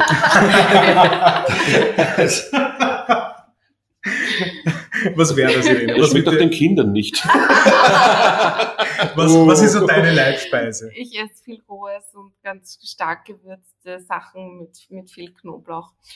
Ähm, also roh? Roh, also Rohkost. Rohkost, ja, aber. Salate und, und ähm, in, in eigenartigen Kombinationen mit warmen Kartoffeln und. Ähm, und ja. ja. kein Gepäck dazu oder so, weißt du, das ist wirklich komisch. ja. Ja. das ist auch bei der, bei der, bei der Simone ist es auch so. Also sie kann zum Beispiel, sie könnte viermal am Tag einen Salat essen. Und für mich ist es halt eine Beilage zu einer anderen Sache. Ja, ja. Das ist aber kein, kein Essen. Wenn die sagt, schau, wir haben Salat, sage ich, was haben wir für Brot dazu? Ja, genau. Was, so ein Kübiskern weggalten, das wäre jetzt was. Ja, genau. So seid ihr eigentlich noch im, irgendwie im Tagesgeschäft involviert, also im Sinne von müsst ihr irgendwo einspringen oder ist das bei den ersten Filialen passiert noch? Nein, also das haben wir nie äh, gemacht, von Anfang an nicht. Äh, ähm, wir haben uns von Anfang an so aufgestellt, als wäre das schon groß, weil wir ja von Anfang an den Plan hatten, dass das eine Kette werden soll. Und äh, es, es war sogar noch so, dass wir am Anfang noch, wir hatten ja das Gasthaus mhm. zwei Jahre parallel laufen. Wow. Wir haben ja dann, erst als wir dann nach Deutschland gegangen sind, also die Wiener haben noch mitgemacht, Wiener Filialen und Graz auch. Und dann mit Deutschland war es uns zu viel. Und da haben wir noch, aber da haben wir schon physisch gekocht in Wien, in Großmuggel und in Wien haben wir nicht gekocht. Also das war das war immer schon das Ziel, dass das dann eben durch das Wachsen sein soll. Wir haben ein wahnsinniges Glück gehabt. Wir haben eine Mitarbeiterin, die von, die hat die Mitarbeiter Nummer eins, zufälligerweise. die war ganz von Anfang an dabei, hat damals 20 Stunden gemacht, hat nebenbei studiert, war dann mit dem Studium fertig. Und weil sie so toll war, haben wir sie gefragt, ob sie nicht die Restaurantleiterin vom, vom zweiten Restaurant werden wollte. Und die ist jetzt unser COO sozusagen. Das klingt jetzt natürlich, äh, das ist ja die Operative, die sich speziell um Mitarbeiter und Abläufe kümmert. Und gemeinsam mit der Irene haben die da ein unglaublich tolles Team auf die Beine gestellt, die höchst charismatisch und höchst freundlich da die ganzen Mitarbeiterangelegenheiten erledigen. Und mhm. das brauchst du aber. Also die Person, die ist für uns unerlässlich. Ja, und Hallo Sarah, wie geht's dir? Hallo Sarah, du bist großartig. ähm, äh, wir haben wirklich ein Riesenglück mit unseren Mitarbeiterinnen und Mitarbeitern, jetzt nicht nur in den Teams, sondern auch mit die, mit denen wir unmittelbar im, im Management zusammenarbeiten. Ich sage mal, wenn die nicht schon Eltern hätten, ich würde sie jeden einzelnen davon adoptieren. Ich, liebe sie wirklich. Und es ist eine großartige Zusammenarbeit, die ganz viel auf, auf Vertrauen und Verlässlichkeit basiert und die es uns auch ermöglicht, jeder so in seinem Bereich zu bleiben, weil es ist nicht erforderlich, anderen Leuten hinterher zu schauen, ob das jetzt eh richtig gemacht ist. Ähm, die ich weiß, die setzen sich ganz genauso dafür ein, wie ich selbst, dass alles gut abläuft. Und, und fühlen sich auch verantwortlich für das, was sie tun. Und das ist einfach. Also wir sind großartig. das Gegenteil von Basisdemokratie. Jeder hat sein Ressort und der andere, äh, es gibt dann so einmal in der Woche einen Schulfix. Na, was ist gerade los? Sag ich, na, Innsbruck steht ein Programm. Ah, schön, das war's dann, das reicht Ihnen, ja. Und wie schaut's bei dir aus? Ja, die Betty ist schwanger, ja, schön, ist ja lustig und so, nicht? aber da, da haben wir nichts mehr zu tun damit, nicht? Wir freuen uns für die Mitarbeiter, die Kinder kriegen, das ist lustig. Aber, und so halt, nicht? Und, und das sind einfach Sachen, die, wir vertrauen den hundertprozentig. Wir haben noch den Elmar, das ist auch ein Urgestein, der von ziemlich Anfang an dabei ist und so. Die haben alle ihre eigenen Ressorts und, und das funktioniert gut. Wir haben auch noch zwei andere neue Personen bekommen, auch in der Krise haben wir zum Beispiel die Eva Maria angestellt für Marketing. Die macht Marketing. Das ist und lasst uns dabei. Also wirklich toll. Ja, Vertrauen ist da ganz, ganz, ganz wichtig, weil ich glaube, nur so können Leute in ihrem Bereich noch wachsen. Weil kannst nicht die ganze Zeit hinterher schauen und immer wieder überprüfen, sondern du musst den Leuten halt auch ein bisschen, das ist eine Lektion, die wir lernen mussten, mehr oder weniger, weil du beginnst und du hast halt ganz andere Ansprüche, weil du glaubst, gewisse Dinge können nur durch dich gelöst werden, aber davon musst du dich verabschieden. Davon musst du dich wirklich rasch verabschieden. Weil da gibt es überhaupt kein Wachstum. Eh, weil dann ist es Chance, immer ne? deine Person gebunden und dann kann es gar nicht wachsen. Und das macht alle unzufrieden. Das macht die Mitarbeiterin ja, unzufrieden, genau. das macht dich selbst unzufrieden. Und, dann ist einfach das Ganze einfach nur eine Frustrationssuppe, wo keiner draus essen will. Aber wir haben eine ähnliche Geschichte. Bei uns ist es die Marie und hat auch äh, geringfügig angefangen und mittlerweile leidet sie eigentlich auch das komplette Tagesgeschäft für uns. Und das ist auch, ohne sie wird es nicht funktionieren. Und das war wirklich auch ein Glücksgriff. Hat sich auch, also Studium beendet, Biologie was komplett anderes, aber irgendwie haben wir sie überzeugen können, dass es gut ist, bei uns zu bleiben. Also die allermeisten im Management kommen aus der Crew heraus. Wir haben 240 Mitarbeiterinnen insgesamt, mit, inklusive der Franchise Stores. Da hat, da, jeder hat irgendein Talent, ja. Und wenn du genau den richtigen findest, den du gerade suchst, ja Jetzt neu haben wir jemanden im Team, die mit mir die Immobilien checkt und die ist so talentiert für diesen Job und hat das aber nicht. Ne? Das ist eine Betriebswirtschaftlerin, aber hat einfach voll hin. Nicht? Ich finde es auch wichtig, dass wir im Management äh, alle wissen, was operativ Sache ist, ja. weil das stärkt einfach das wechselseitige Vertrauen. Mhm. Die Crews müssen uns vertrauen, dass wir richtige Entscheidungen treffen und das tun sie dann, wenn sie wissen, wir, wir können das, was sie mach, machen und wir haben das auch schon gemacht. Äh, und umgekehrt fördert das natürlich unser Verständnis auch der Probleme, die entstehen können, wenn wir wissen, was die Arbeit ausmacht und wo die Reibungspunkte liegen könnten. Genau, und vor allem in Krisenzeiten ist es besonders wichtig dass die Leute dann wissen, hey, wir haben Vertrauen, sie werden da schon Richtige machen. Also das haben wir voll gemerkt äh, in der Corona-Zeit, dass die Leute uns positiv zugesprochen haben und gesagt haben, hey Leute, ihr werdet das richtig entscheiden, was ihr auch immer macht. Und das gibt dir schon, ich glaube, viel mehr, viel mehr Halt, als du dir selbst es je geben könntest. Dass deine Mitarbeiter dir sagen, was ja, auch immer ihr macht. Also wir haben so rührende Nachrichten bekommen in dieser wirklich schweren Zeit. Wir wussten ja lange nicht, wie wir das Ganze jetzt stemmen ja. sollen. Äh, ihr wisst ja selber, die schnelle und unbürokratische Hilfe hat bis heute nicht stattgefunden. Also weder schnell noch unbürokratisch. Noch ähm, und wir sind völlig wie alle anderen auch in der Luft gehangen und wussten nicht, wie wir das, wie, wie wir damit jetzt umgehen sollen, dass wir von heute auf morgen einfach null Umsatz machen und alle Kosten weiterlaufen. Ähm, und da haben wir Nachrichten bekommen von unseren Mitarbeitern, die mich wirklich zu Tränen gerührt haben zeitweise. Also so wie ich weiß, ich, ich arbeite wahnsinnig gerne da. Ich weiß, es ist nicht leicht für euch. Wenn ihr kündigen müsst, dann obwohl ich diesen, diesen Job liebe, kündigt bitte mich, weil ich weiß, jemand anderer braucht die Arbeit noch mehr als, als ich selbst und so. Also der Zusammenhalt war wirklich ganz, ganz naja, stark das ist, spürbar. Das muss man auch, ähm, muss man eben auch jedes Mal hervorheben, wenn man das erwähnt. Also das ist äh, bewundernswert, wie die Leute in diesen Situationen zueinander gehalten haben. Bei uns in der internen WhatsApp-Gruppe hat eine Mitarbeiterin reingeschrieben, sie meldet sich freiwillig und hat dann nachher ein, ein, ein GIF reingepostet von Tribute von Panem, wo sie dann sagt, I volunteer. Kennt ihr das? Marco kennt das sicher. Ich, ich habe es nie gesehen, aber. Und das war nicht so rührend, weil das ist. Ich glaube, letztes Film war der Pate. Na, es ist echt. Äh, ja, also an dieser Stelle natürlich vielen Dank an, an, an alle, die irgendwo mitgearbeitet haben. Also das muss man schon nochmal sagen. Ähm, bei uns jetzt für euch die letzten Fragen.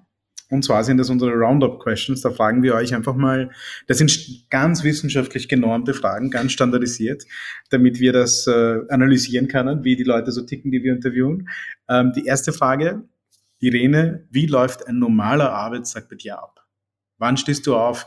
Was hast du irgendeinem ein Morgenritual? Wann gehst du schlafen? Wie verbringst du diesen Tag? Also ich beginne vielleicht mit dem Schlafengehen. Ich, ich äh, gehe zwischen eins und zwei Uhr schlafen und stehe um sechs Uhr auf. Ich komme mit wenig Schlaf aus, Gott sei Dank. Ähm, bringe dann die Kinder zur Schule. Wir haben zwei Kinder, zwölf und 15, ähm, die auch noch äh, einiges an, an Betreuung äh, brauchen. Ähm, und begebe mich dann ins Büro, wo ich meine, meine tägliche Arbeit beginne und mich immer freue, wenn es ein ganz normaler Arbeitstag wird.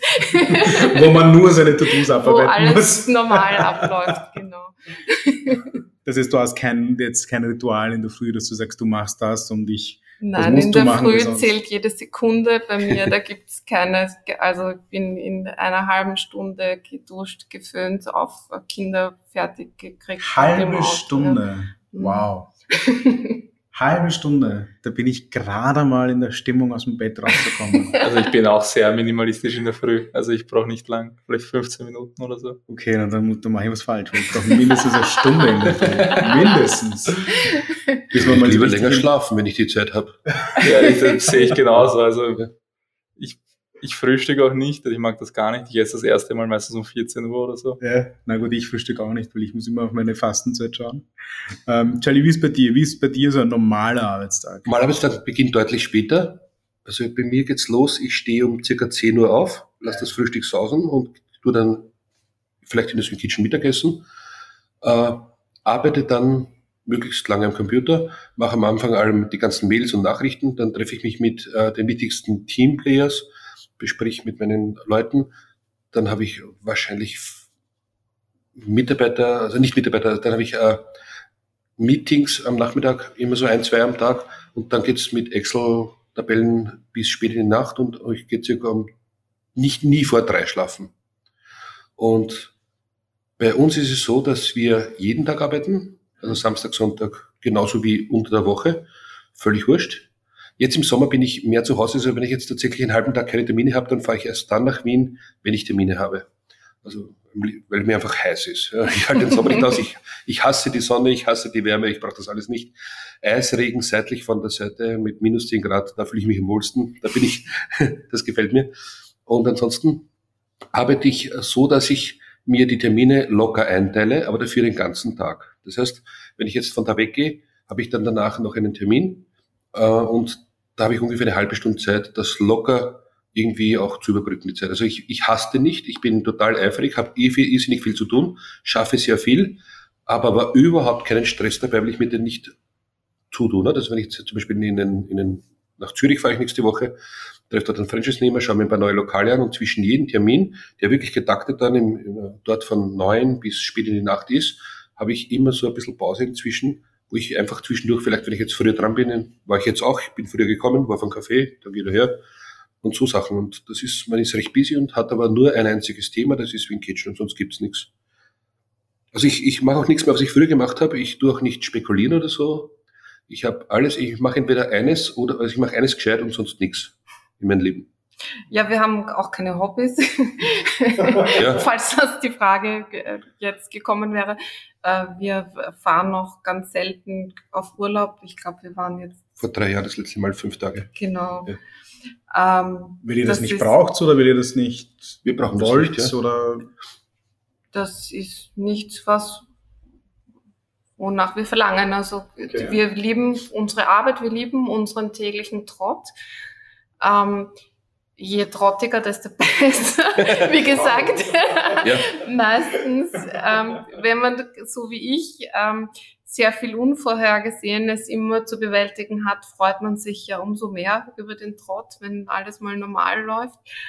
Ähm, genau, also wir haben kein besonderes Freizeitbedürfnis, außer die, die Zeit mit unseren Kindern. Das ist natürlich super. Ja. Aber das ist schön eingetaktet, so in den Tag, dass es für alle passt. Es ist einfach so wahnsinnig schön ins Büro zu kommen und diese herzlichen Gesichter da zu sehen. Die meisten sind ja schon früher da als ich und gehen auch früher. Ich bleibe zum Schluss dann noch hängen, nicht?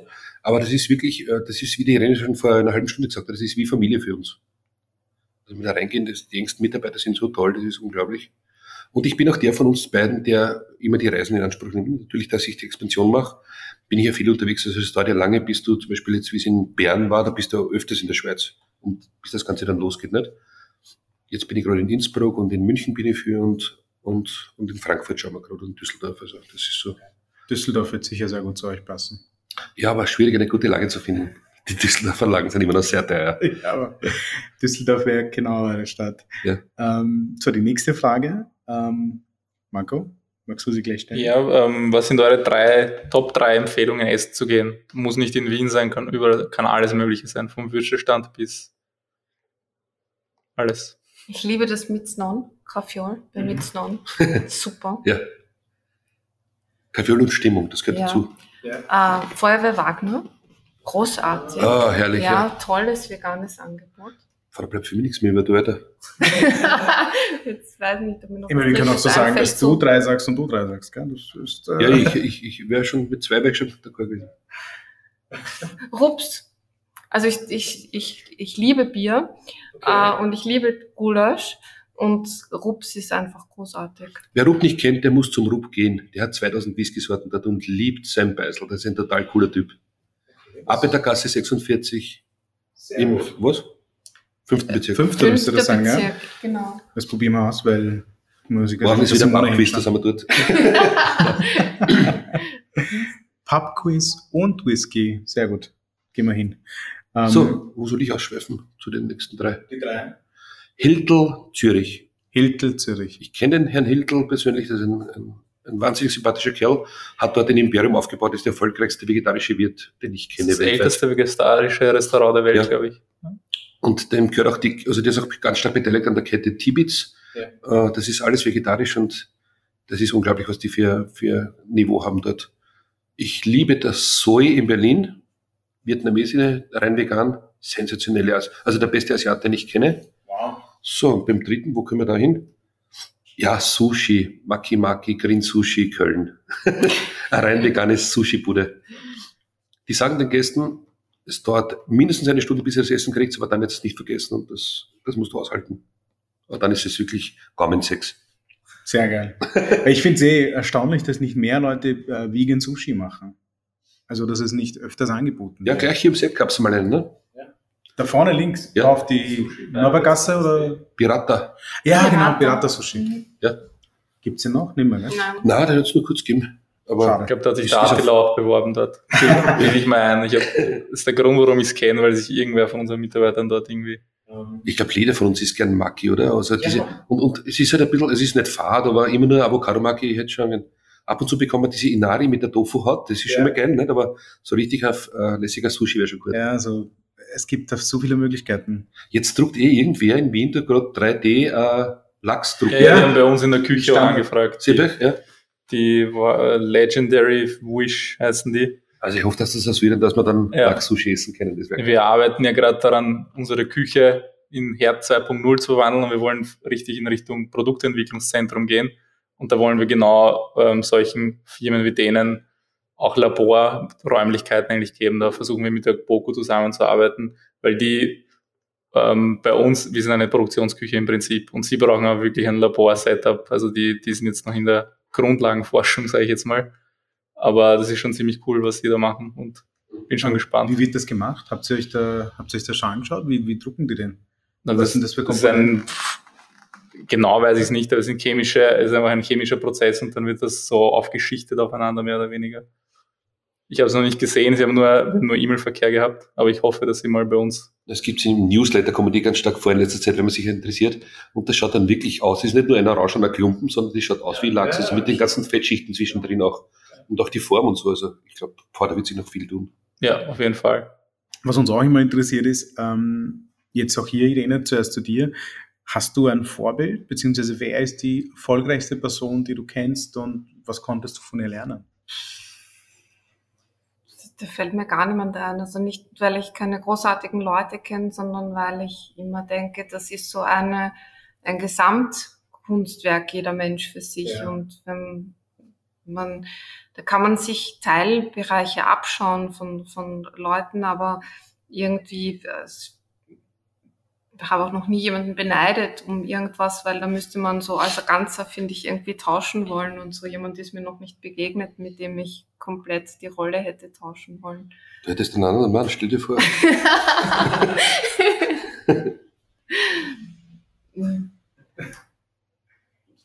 Sorry, kann okay. ich nicht beantworten. Und Charlie, bei dir, hast du ein Vorbild, beziehungsweise eine erfolgreiche Person, wo du sagst, hey, also ich unterhalte mich wahnsinnig gerne mit Rolf Hiltel, weil der einfach so gut gewachsen ist und weil der alles so höchst professionell tut.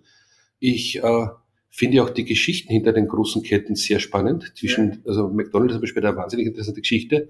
Rick Rocks wäre schon einmal ein Abendessen wert gewesen. Ja, schon, ja. Äh, da gibt's wieder Ketten, die überhaupt keine gute, keine guten Manieren haben sozusagen.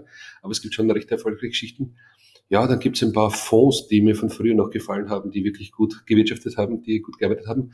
Und dann habe ich es recht gern und das, äh, das bewundere ich sehr, wenn dann Menschen sehr erfolgreich geworden sind und dann auch zu Wohltäter werden. Also ich habe überhaupt keine Vorurteile gegen Bill Gates zum Beispiel. Ich finde das wahnsinnig toll, was der auf die Beine gestellt hat. Da gibt es viele, die dem sein Beispiel gefolgt sind und ich glaube, dass das äh, echte Gamechanger sind und die dienen dann schon als Vorbild. Finde ich auch. Finde ich auch. Muss ich aber auch sagen, ich glaube, dass das sollte so, so eine natürliche menschliche Entwicklung sein, dass du sagst, okay, ich, ich habe meinen Hunger jetzt gestillt, was auch immer dein, dein Hunger ist, und ich sorge jetzt für, dass andere ihren Hunger stillen kann. Das ist schon, da habe ich so ein Bild im Kopf von einem, weiß nicht, in einem Flieger gibt es ja diese Sauerstoffmasken. Und da steht ja auch immer zuerst eigene aufsetzen und dann den anderen helfen. Ja dass man sagt, okay, schaut erst mal auf mich, dass es mir gut geht, was auch immer meine Ziele sind, was auch immer zum Beispiel für euch zum Beispiel die Wirtschaftlichkeit bei Swing Kitchen. Ja. Wenn Swing Kitchen wirtschaftlich ist, könnt ihr ja. diese Sauerstoffmaske, diese äh, metaphorische, äh, wenn anderen aufsetzen, in dem Fall dafür sorgen, dass immer mehr Tiere gerettet werden. Und da finde ich, kann man den, den Bill Gates in dem Fall nicht äh, anlasten. Finde ich auch super. Beneidenswert, dass er das so machen kann und bewundernswert vor allem. Ja. Finde ich auch, ja. Na, genau darum geht's ja nicht. Wir leben in einem wirtschaftlichen System, das sich halt den Kapitalismus verschrieben hat und das, jetzt können wir dagegen ankämpfen oder nicht, oder man nimmt wie es ist und nutzt das quasi aus. Ja, ganz einfache Geschichte. Und bevor ich da jetzt herumranze und mich gegen Geld stemme, ist es doch gescheiter, ich nehme das System her, wie es ist, weil ändern kann ich es ja eh nicht. Ja, ich werde nicht gefragt, ob ich das jetzt so machen will oder nicht. Und wenn wir da jetzt geranzt hätten und gesagt hätten, Geld ist böse, dann wären wir immer ein Großmuggel und 200 Leute hätten keinen Job. Zum Beispiel. Und wie viele Tiere und wie viele, schon aufgegangen? Genau, und 25.000 Tiere, wir haben es ausgerechnet, würden nicht, würden mehr geschlachtet werden. Ja. Ganz einfache Rechnung, ja.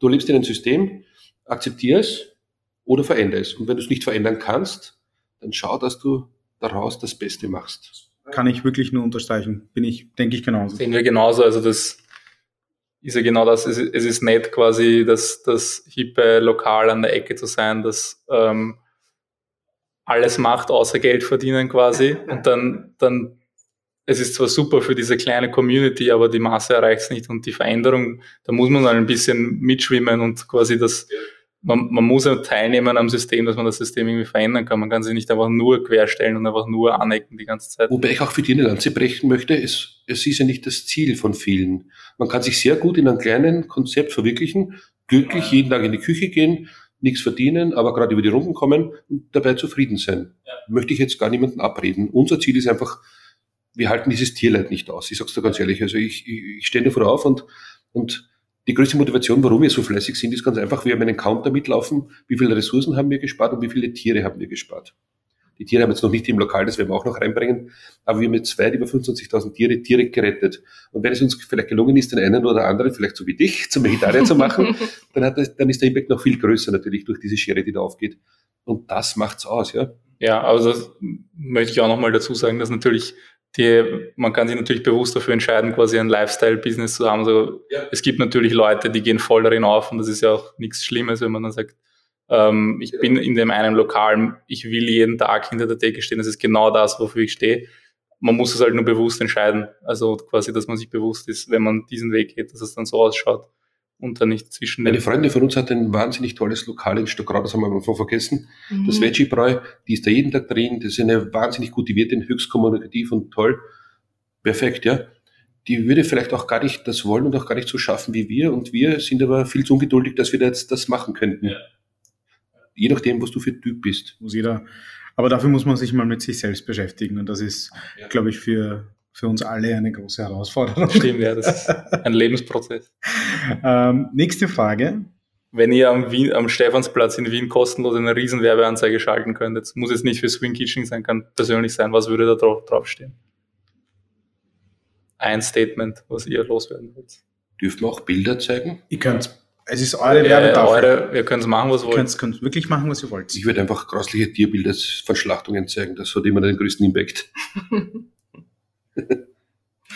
Aber Slogan, ja, weiß ich nicht. Das muss kein Slogan, also kann alles sein. Es ist eine Werbetafel. Ja. Ihr könnt die Fläche. Es gibt keine Regeln. Wenn wir jetzt heute die Bestätigung bekommen von Stephansplatz, dass ihr das machen könnt. Ja. Achso. Ja. War das eine schwierige Frage, Herst? Sehr schwierige Frage. Es wäre auf alle Fälle irgendetwas in Bezug auf äh, Veganismus. Ähm, hört auf, Tiere zu essen. Ich würde versuchen, es positiv zu, zu formulieren, aber letztlich die Message, die dabei rauskommen wird, wäre, überdenkt euer Leben, seid empathisch, denkt ein bisschen über den Tellerrand, was ihr bewirkt mit dem, was ihr tut und übernehmt Verantwortung für euer Handeln. Also das ist jetzt zu lang für eine Werbetafel auf dem Stephansplatz. Aber das würde ich mir wünschen, was, dass das am Ende dabei rauskommt. Ich würde vielleicht sogar aufschreiben, äh, wäre auch so ein Thema, äh, liebe junge Leute, scheißt auf meine Generation, wir haben euch alles aufgebürdet, was es nur geht. Ihr habt den Generationenvertrag von uns übernommen, wir haben euch die Erde kaputt gemacht, jetzt haben wir euch noch eingesperrt, bitte scheißt auf uns. Also da werden sogar Leute, glaube ich, genauer hinschauen. Ja. Nein, es ist furchtbar. Also die Leute, die jungen Menschen so leid und die Zukunft von denen ist echt, echt nicht leicht. Ja, aber da ist wieder die Frage, wann war die Zukunft von der Jugend aus der Perspektive der aktuellen Generation denn je leicht?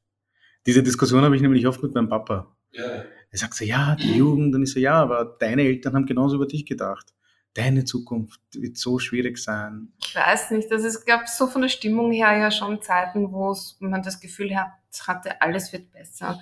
Wir werden wir bekommen mehr Einkommen, wir bekommen, bekommen mehr Bildung, meinen Kindern wird es bestimmt besser gehen. Und diese Stimmung gibt es jetzt nicht mehr. Ob es das jetzt tatsächlich zu der immer schon der Realität entsprochen hat, weiß ich nicht. Aber was mir schon abgeht, ist so diese positive Perspektive, dieser Optimismus, den es einfach nicht gibt. Wir stehen vor einer Zukunft, wo es jetzt ganz nüchtern betrachtet nicht gut ausschaut, um, um die Wirtschaft, um den Planeten, um unsere Existenz per se. Genau, das sind ja keine gesellschaftlichen Probleme, die ja, kann man ja überwinden. Genau. Du kannst jetzt, wenn du sagst, okay, mir ist alles zu eng hier, ich halte das nicht aus in Europa, dann gehst du nach Amerika. Aber dort wird es auch heiß werden in 20 Jahren. Ja, also ja das, ist egal, das, das, das, das ist das Problem. Das ist der große Unterschied. Du kannst dich jetzt nicht irgendwie äh, die Kommunisten können jetzt nicht nach Russland marschieren und die Kapitalisten nach Amerika, weil Arsch haben es alle in 20 Jahren. Ja? Und das ist das Problem, dass die Erde einfach so aufgeheizt wird. Und das ist ein, ein, eine Komponente, die es früher nicht gab. Es war immer auf der Erde lebenswert. Eben dort, wo du sein möchtest, wo es dir gefällt, wo dir das System gefällt, da hast du gute Rahmenbedingungen gehabt für dich selber. Und die hast du halt nicht mehr als junger Mensch. Und es gibt ganz viele, denen alles taugt, die toll studieren, denen auch die Gesellschaft gefällt, aber die einfach keine Perspektive haben, weil sie sagen, wozu soll ich einmal mich anstrengen, wenn ich für mich, äh, ich kann für mich ja gut überleben, aber ich werde sicher keine Kinder kriegen, weil das sollen die Kinder ja. machen dann in, in, 40 Jahren, nicht? Eben, dass die, das, das, das sein eigenes Glück nicht mehr so selbst in der Hand zu haben, das finde ich Verstehe, schon. Ja, ja ist ein guter, ein, ein guter Punkt, ja. Verstehe ich. Eine unangenehme Situation. Weil bislang natürlich kann man das nicht so verallgemeinern, jeder ist seines Glückes Schmied, aber doch hatten, hatte man immer eine Möglichkeit. Ähm, Ja. Manche mehr, manche weniger, nicht alle die gleichen natürlich, aber aus seinem Leben irgendwie was zu machen. Ja. Also diese Hoffnungslosigkeit gab es einmal früher schon, und zwar, wie wir uns in der, in der Hauptschule haben sie uns gesagt, Anfang der 80er Jahre, äh, dass es reicht, wenn ein Spinner auf einen roten Knopf drückt und dann werden so viele Pershing-Raketen starten, dass man die Erde zwölfmal erledigen kann. Die reale Gefahr, die es damals gab, die hat uns schon schlaflose Nächte machen lassen. Dann war es so, dass wir in den, in den, auch in der Zeit ungefähr haben wir gesehen, äh, wie in äh, Afrika die Kinder krepieren. Jeder von uns hat sein ganzes Taschengeld damals äh, für irgendwelche afrikanischen, also afrikanischen äh, Hungersgeschichten gespendet. Ja, das waren schon reale Geschichten, die uns bedroht haben. Also die, die, und, und jetzt erst und dann war lange Ruhe. Lange habe ich da nichts gemerkt davon, dass es irgendwie so ganz große globale Geschichten gibt, die dich nicht schlafen lassen. Und jetzt mit mit mit dieser mit dieser mit dem Ignorieren der Klimakrise äh, habe ich jetzt wieder Angst in die Richtung. Also ich bin überhaupt nicht ängstlich, was es betrifft, aber das ist schon eine arge Situation. Ja, ich glaube, das unterschätzen noch sehr, sehr, sehr viele, Ja. was das für geopolitische Folgen haben wird. Gar nicht jetzt vom, ich meine, klar, äh, na natürliche Folgen, äh, äh, dass die Eiskappen schmelzen und dass die Polarkreise schmelzen, klar. Aber was hat das dann für Folgen, wenn ein Land wie Bangladesch, das einmal im Jahr wegen Monsun sowieso unter Wasser ist, regelmäßig unter Wasser sein wird? Was hat das für Folgen? Was hat das für Folgen, dass äh, in, in, in Afrika Hungersnöte ausbrechen werden, weil dort der Regen ausbleibt? Was hat das wieder für Folgen? Und ich glaube, dazu tragt natürlich eine Situation bei, dass die Menschen heutzutage, zumindest ist es mein Eindruck, so eine gewisse Übermüdung haben, was, was diese Bad News angeht, dass du so, so wie ein Baustellenlärm, einmal ignorierst du ihn und regst dich darüber auf und sagst, was, was ist das für ein Lärm? Und irgendwann, wenn dieser Lärm so ein Teil deines Alltags ist, gewöhnst du dich an diesen Lärm und kannst super schlafen und denkst gar nicht an diesen Lärm. Und dann kriegst du einen Besucher, der sich besucht und sich wundert, wie kannst du bei diesem Baustellenlärm schlafen? Und du denkst dir, nein, das ist einfach Teil meines Lebens, ich, ich nehme es gar nicht mehr wahr. Und ich glaube, so geht es auch sehr vielen Menschen momentan mit diesen Themen, sei es jetzt Klima, also Erderwärmung, sei es jetzt diverse Krisen, sei es jetzt irgendwelche äh, Kriege, dass die Menschen einfach so eine gewisse ähm, Ermüdung haben, so eine Krisenmüdigkeit. Ja, aber sie wurden eh ganz gut hochgerüttelt. Äh, zum Beispiel, leider Gottes ist ja dann äh, die Corona-Krise dazwischen gekommen, aber die Greta Thunberg hat schon ordentlich aufbellt, die Leute. Das hat mir schon gut gefallen. Also das hat mir total taugt. Die Fridays for Future-Geschichte, die hat echt Gas gegeben und siehst du, was da passiert ist, nicht? Wie plötzlich da in gewissen Ländern in Europa wieder die Grünen so derartig an die Front Ja, sind. allerdings. Das war natürlich schon äh, eine spannende Geschichte und das, hätte, das wäre so weitergegangen. Ich hoffe, dass, dass, dass dieser Faden wieder aufgegriffen wird. Dass es nicht einschläft. Ja. Ja, ja, es schaut ganz danach aus, gell? Das ist wirklich, puh. Wollen, wir, wollen wir hoffen, dass es wieder in die richtige Richtung geht. Ähm, die nächste Frage ist, stellt euch vor, der Laden ist komplett eingerichtet, ihr habt es alle schon erledigt, ihr sperrt morgen auf, es ist alles schon besorgt, unrealistischerweise sind auch schon alle Rechnungen bezahlt. Ähm, ihr habt 500 Euro, was macht sie mit den letzten 500 Euros, bevor, bevor es losgeht? So die letzten 500 Euro, für was würdet ihr, würdet ihr die investieren? und das ist alles schon bezahlt. Also ist alles erledigt, ihr sperrt auf, alle Regale sind gefüllt, ihr habt alle Lebensmittel. Also ihr braucht keine Geräte mehr kaufen ihr- oder keine Genau, keine Pfannenwender oder kein Salamander mehr, sondern es ist alles da. Sogar die, die Rollen sind gefüllt, ihr habt genug Klopapier.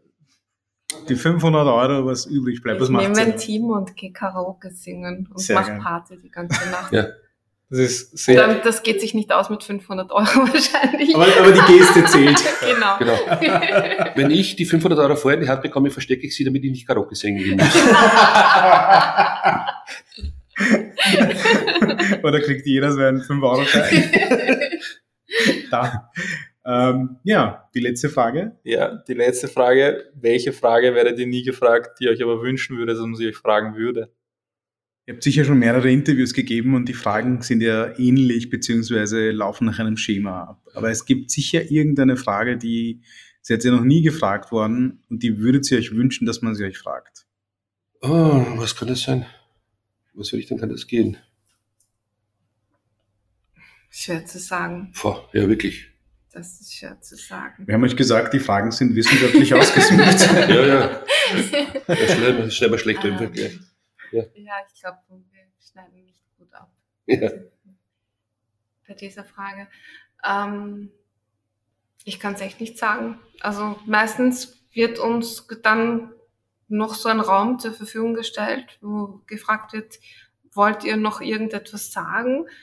Ähm, und dann das Wichtigste, was uns ähm, im Zusammenhang mit unserem Unternehmen ähm, ist, das genannt wird, ist eben, dass, dass das etwas bewirken soll. Also dass wir hier mit diesem Unternehmen etwas Grundsätzliches verändern wollen in der Gesellschaft mhm. und, und vielleicht ähm, das, was ich total gerne noch dazu sagen würde, dann an dieser Stelle ist, dass uns das auch gelingt, dass das nicht nur unser heiligster Wunsch war, irgendwann einmal vor fünfeinhalb Jahren, sondern dass wir tatsächlich jetzt wissen, 80 Prozent der Gäste, die zu uns kommen, sind keine Veganerinnen und Veganer. Das ist das größte Kompliment, das man kriegen kann. Ähm, und wir schaffen es mit unserem Wirken enorm viel Ressourcen einzusparen, ähm, Menschen und Mitarbeiter glücklich zu machen und, und das, damit sind wir rundum happy. Ja, also ich würde gern gefragt werden, wie sich ein Schwein anfühlt. ich rede endlos über meine drei Schweine, die dann leider Gottes schon längst tot sind, aber es ist unglaublich, was das für Haustiere sind, was das für Kollegen sind. Also ein Schwein ist im Unterschied zu einem Hund, kannst du den Schweinen nicht so, also kannst du ihn schon domestizieren, aber der wird niemals ein Untergebener von dir sein. Ein Schwein hat den tollen Charakter, dass es immer ein Partner von dir sein möchte. Und ich muss ehrlich sagen, diese Beziehung zu diesen Schweinen, die mich ja, wir sagen immer, diese drei Schweine waren die eigentlichen Gründer von Swing Kitchen, weil ohne die würde ich nicht Vegetarier werden und so weiter und so fort. Ja. Und, und wir hätten einander auch nie kennengelernt. Wie hießen sie? Also Jeannie, Jaycee und Brigitte. Brigitte war... Es waren alles Schauspieler, also es war alles, das war alles in den 80er Jahren. Die Jeannie war die bezaubernde Jeannie Ah. Brigitte, Brigitte Bardot natürlich, also die hat immer so wahnsinnig das Becken gewackelt, das ist unglaublich, dass die ein Sexspiel gehabt hat. Und das war jetzt, jetzt nicht die korpulente äh, Sau? Nein, das war ein Ferkel damals noch, okay. aber immer schon so, so wahnsinnig unglaublich spannend gegangen ist. und dann gab es ein, ein altes Schwein, eben das kurz vor der ja. Schlachtung stand, und ich dachte, das ist ein Mann. und darum habe ich es genannt Jason King. Okay. Ja, nach dem Peter Wingard, nach diesem Film. Und dann sind wir erst draufgekommen, weil die total maskuline Züge gehabt und ein ganz dichtes, borstiges Fell ja. und so weiter. Und dann sind wir draufgekommen, dass er auch ein Mädchen ist. Und dann haben wir aus den Jason die Jay-Z gemacht. Ich habe nämlich Jay-Z verstanden, wie der Rapper. Ach so, ich kenne keine Rapper. ich bin so hängen geblieben damals, das ist total irre. Ich schaue mir keine neuen Filme an. Meine ganze Playlist ist skaliert unter 30 Jahre, glaube ich. Alles nach von. Ja, aber das ist ein guter Punkt. Schweinehaut fühlt sich an wie Menschenhaut. Äh, und sie sind die, ja, die klü klügsten, sanftesten Tiere, die ich kenne. Extrem also, zutraulich. Und ja. hochintelligent ja. und mega sozial. Ähm, und sie haben einen Weitblick, so eine, eine Großzügigkeit Menschen gegenüber, die man bei den allermeisten Menschen nicht findet. Also ich bin immer schon tief fasziniert gewesen von Schweinen. Also die Kernbotschaft der Folge heute, Leute, holt euch ein Schwein nach Hause. Aber nicht, nicht kaufen, sondern flattern. Flattern. ja. Retten. Man kauft keine Tiere, man flattert Tiere. Oder man rettet sie, ja, genau. ja, super. Na, vielen, vielen, vielen Dank, dass ihr euch die Zeit genommen habt. Sehr gerne, danke ähm, für die Einladung. Wir haben sehr viel gelernt, wir haben sehr viele Insights bekommen. Wir hätten noch ur viele Fragen gehabt, aber wir müssen euch auch zum nächsten Termin losschicken, weil sonst sitzt man noch ein bisschen da, eine Zeit lang. Ähm, ja, hat uns sehr gefreut. Vielen, vielen, vielen Dank. Wir danken. Dankeschön. Dankeschön.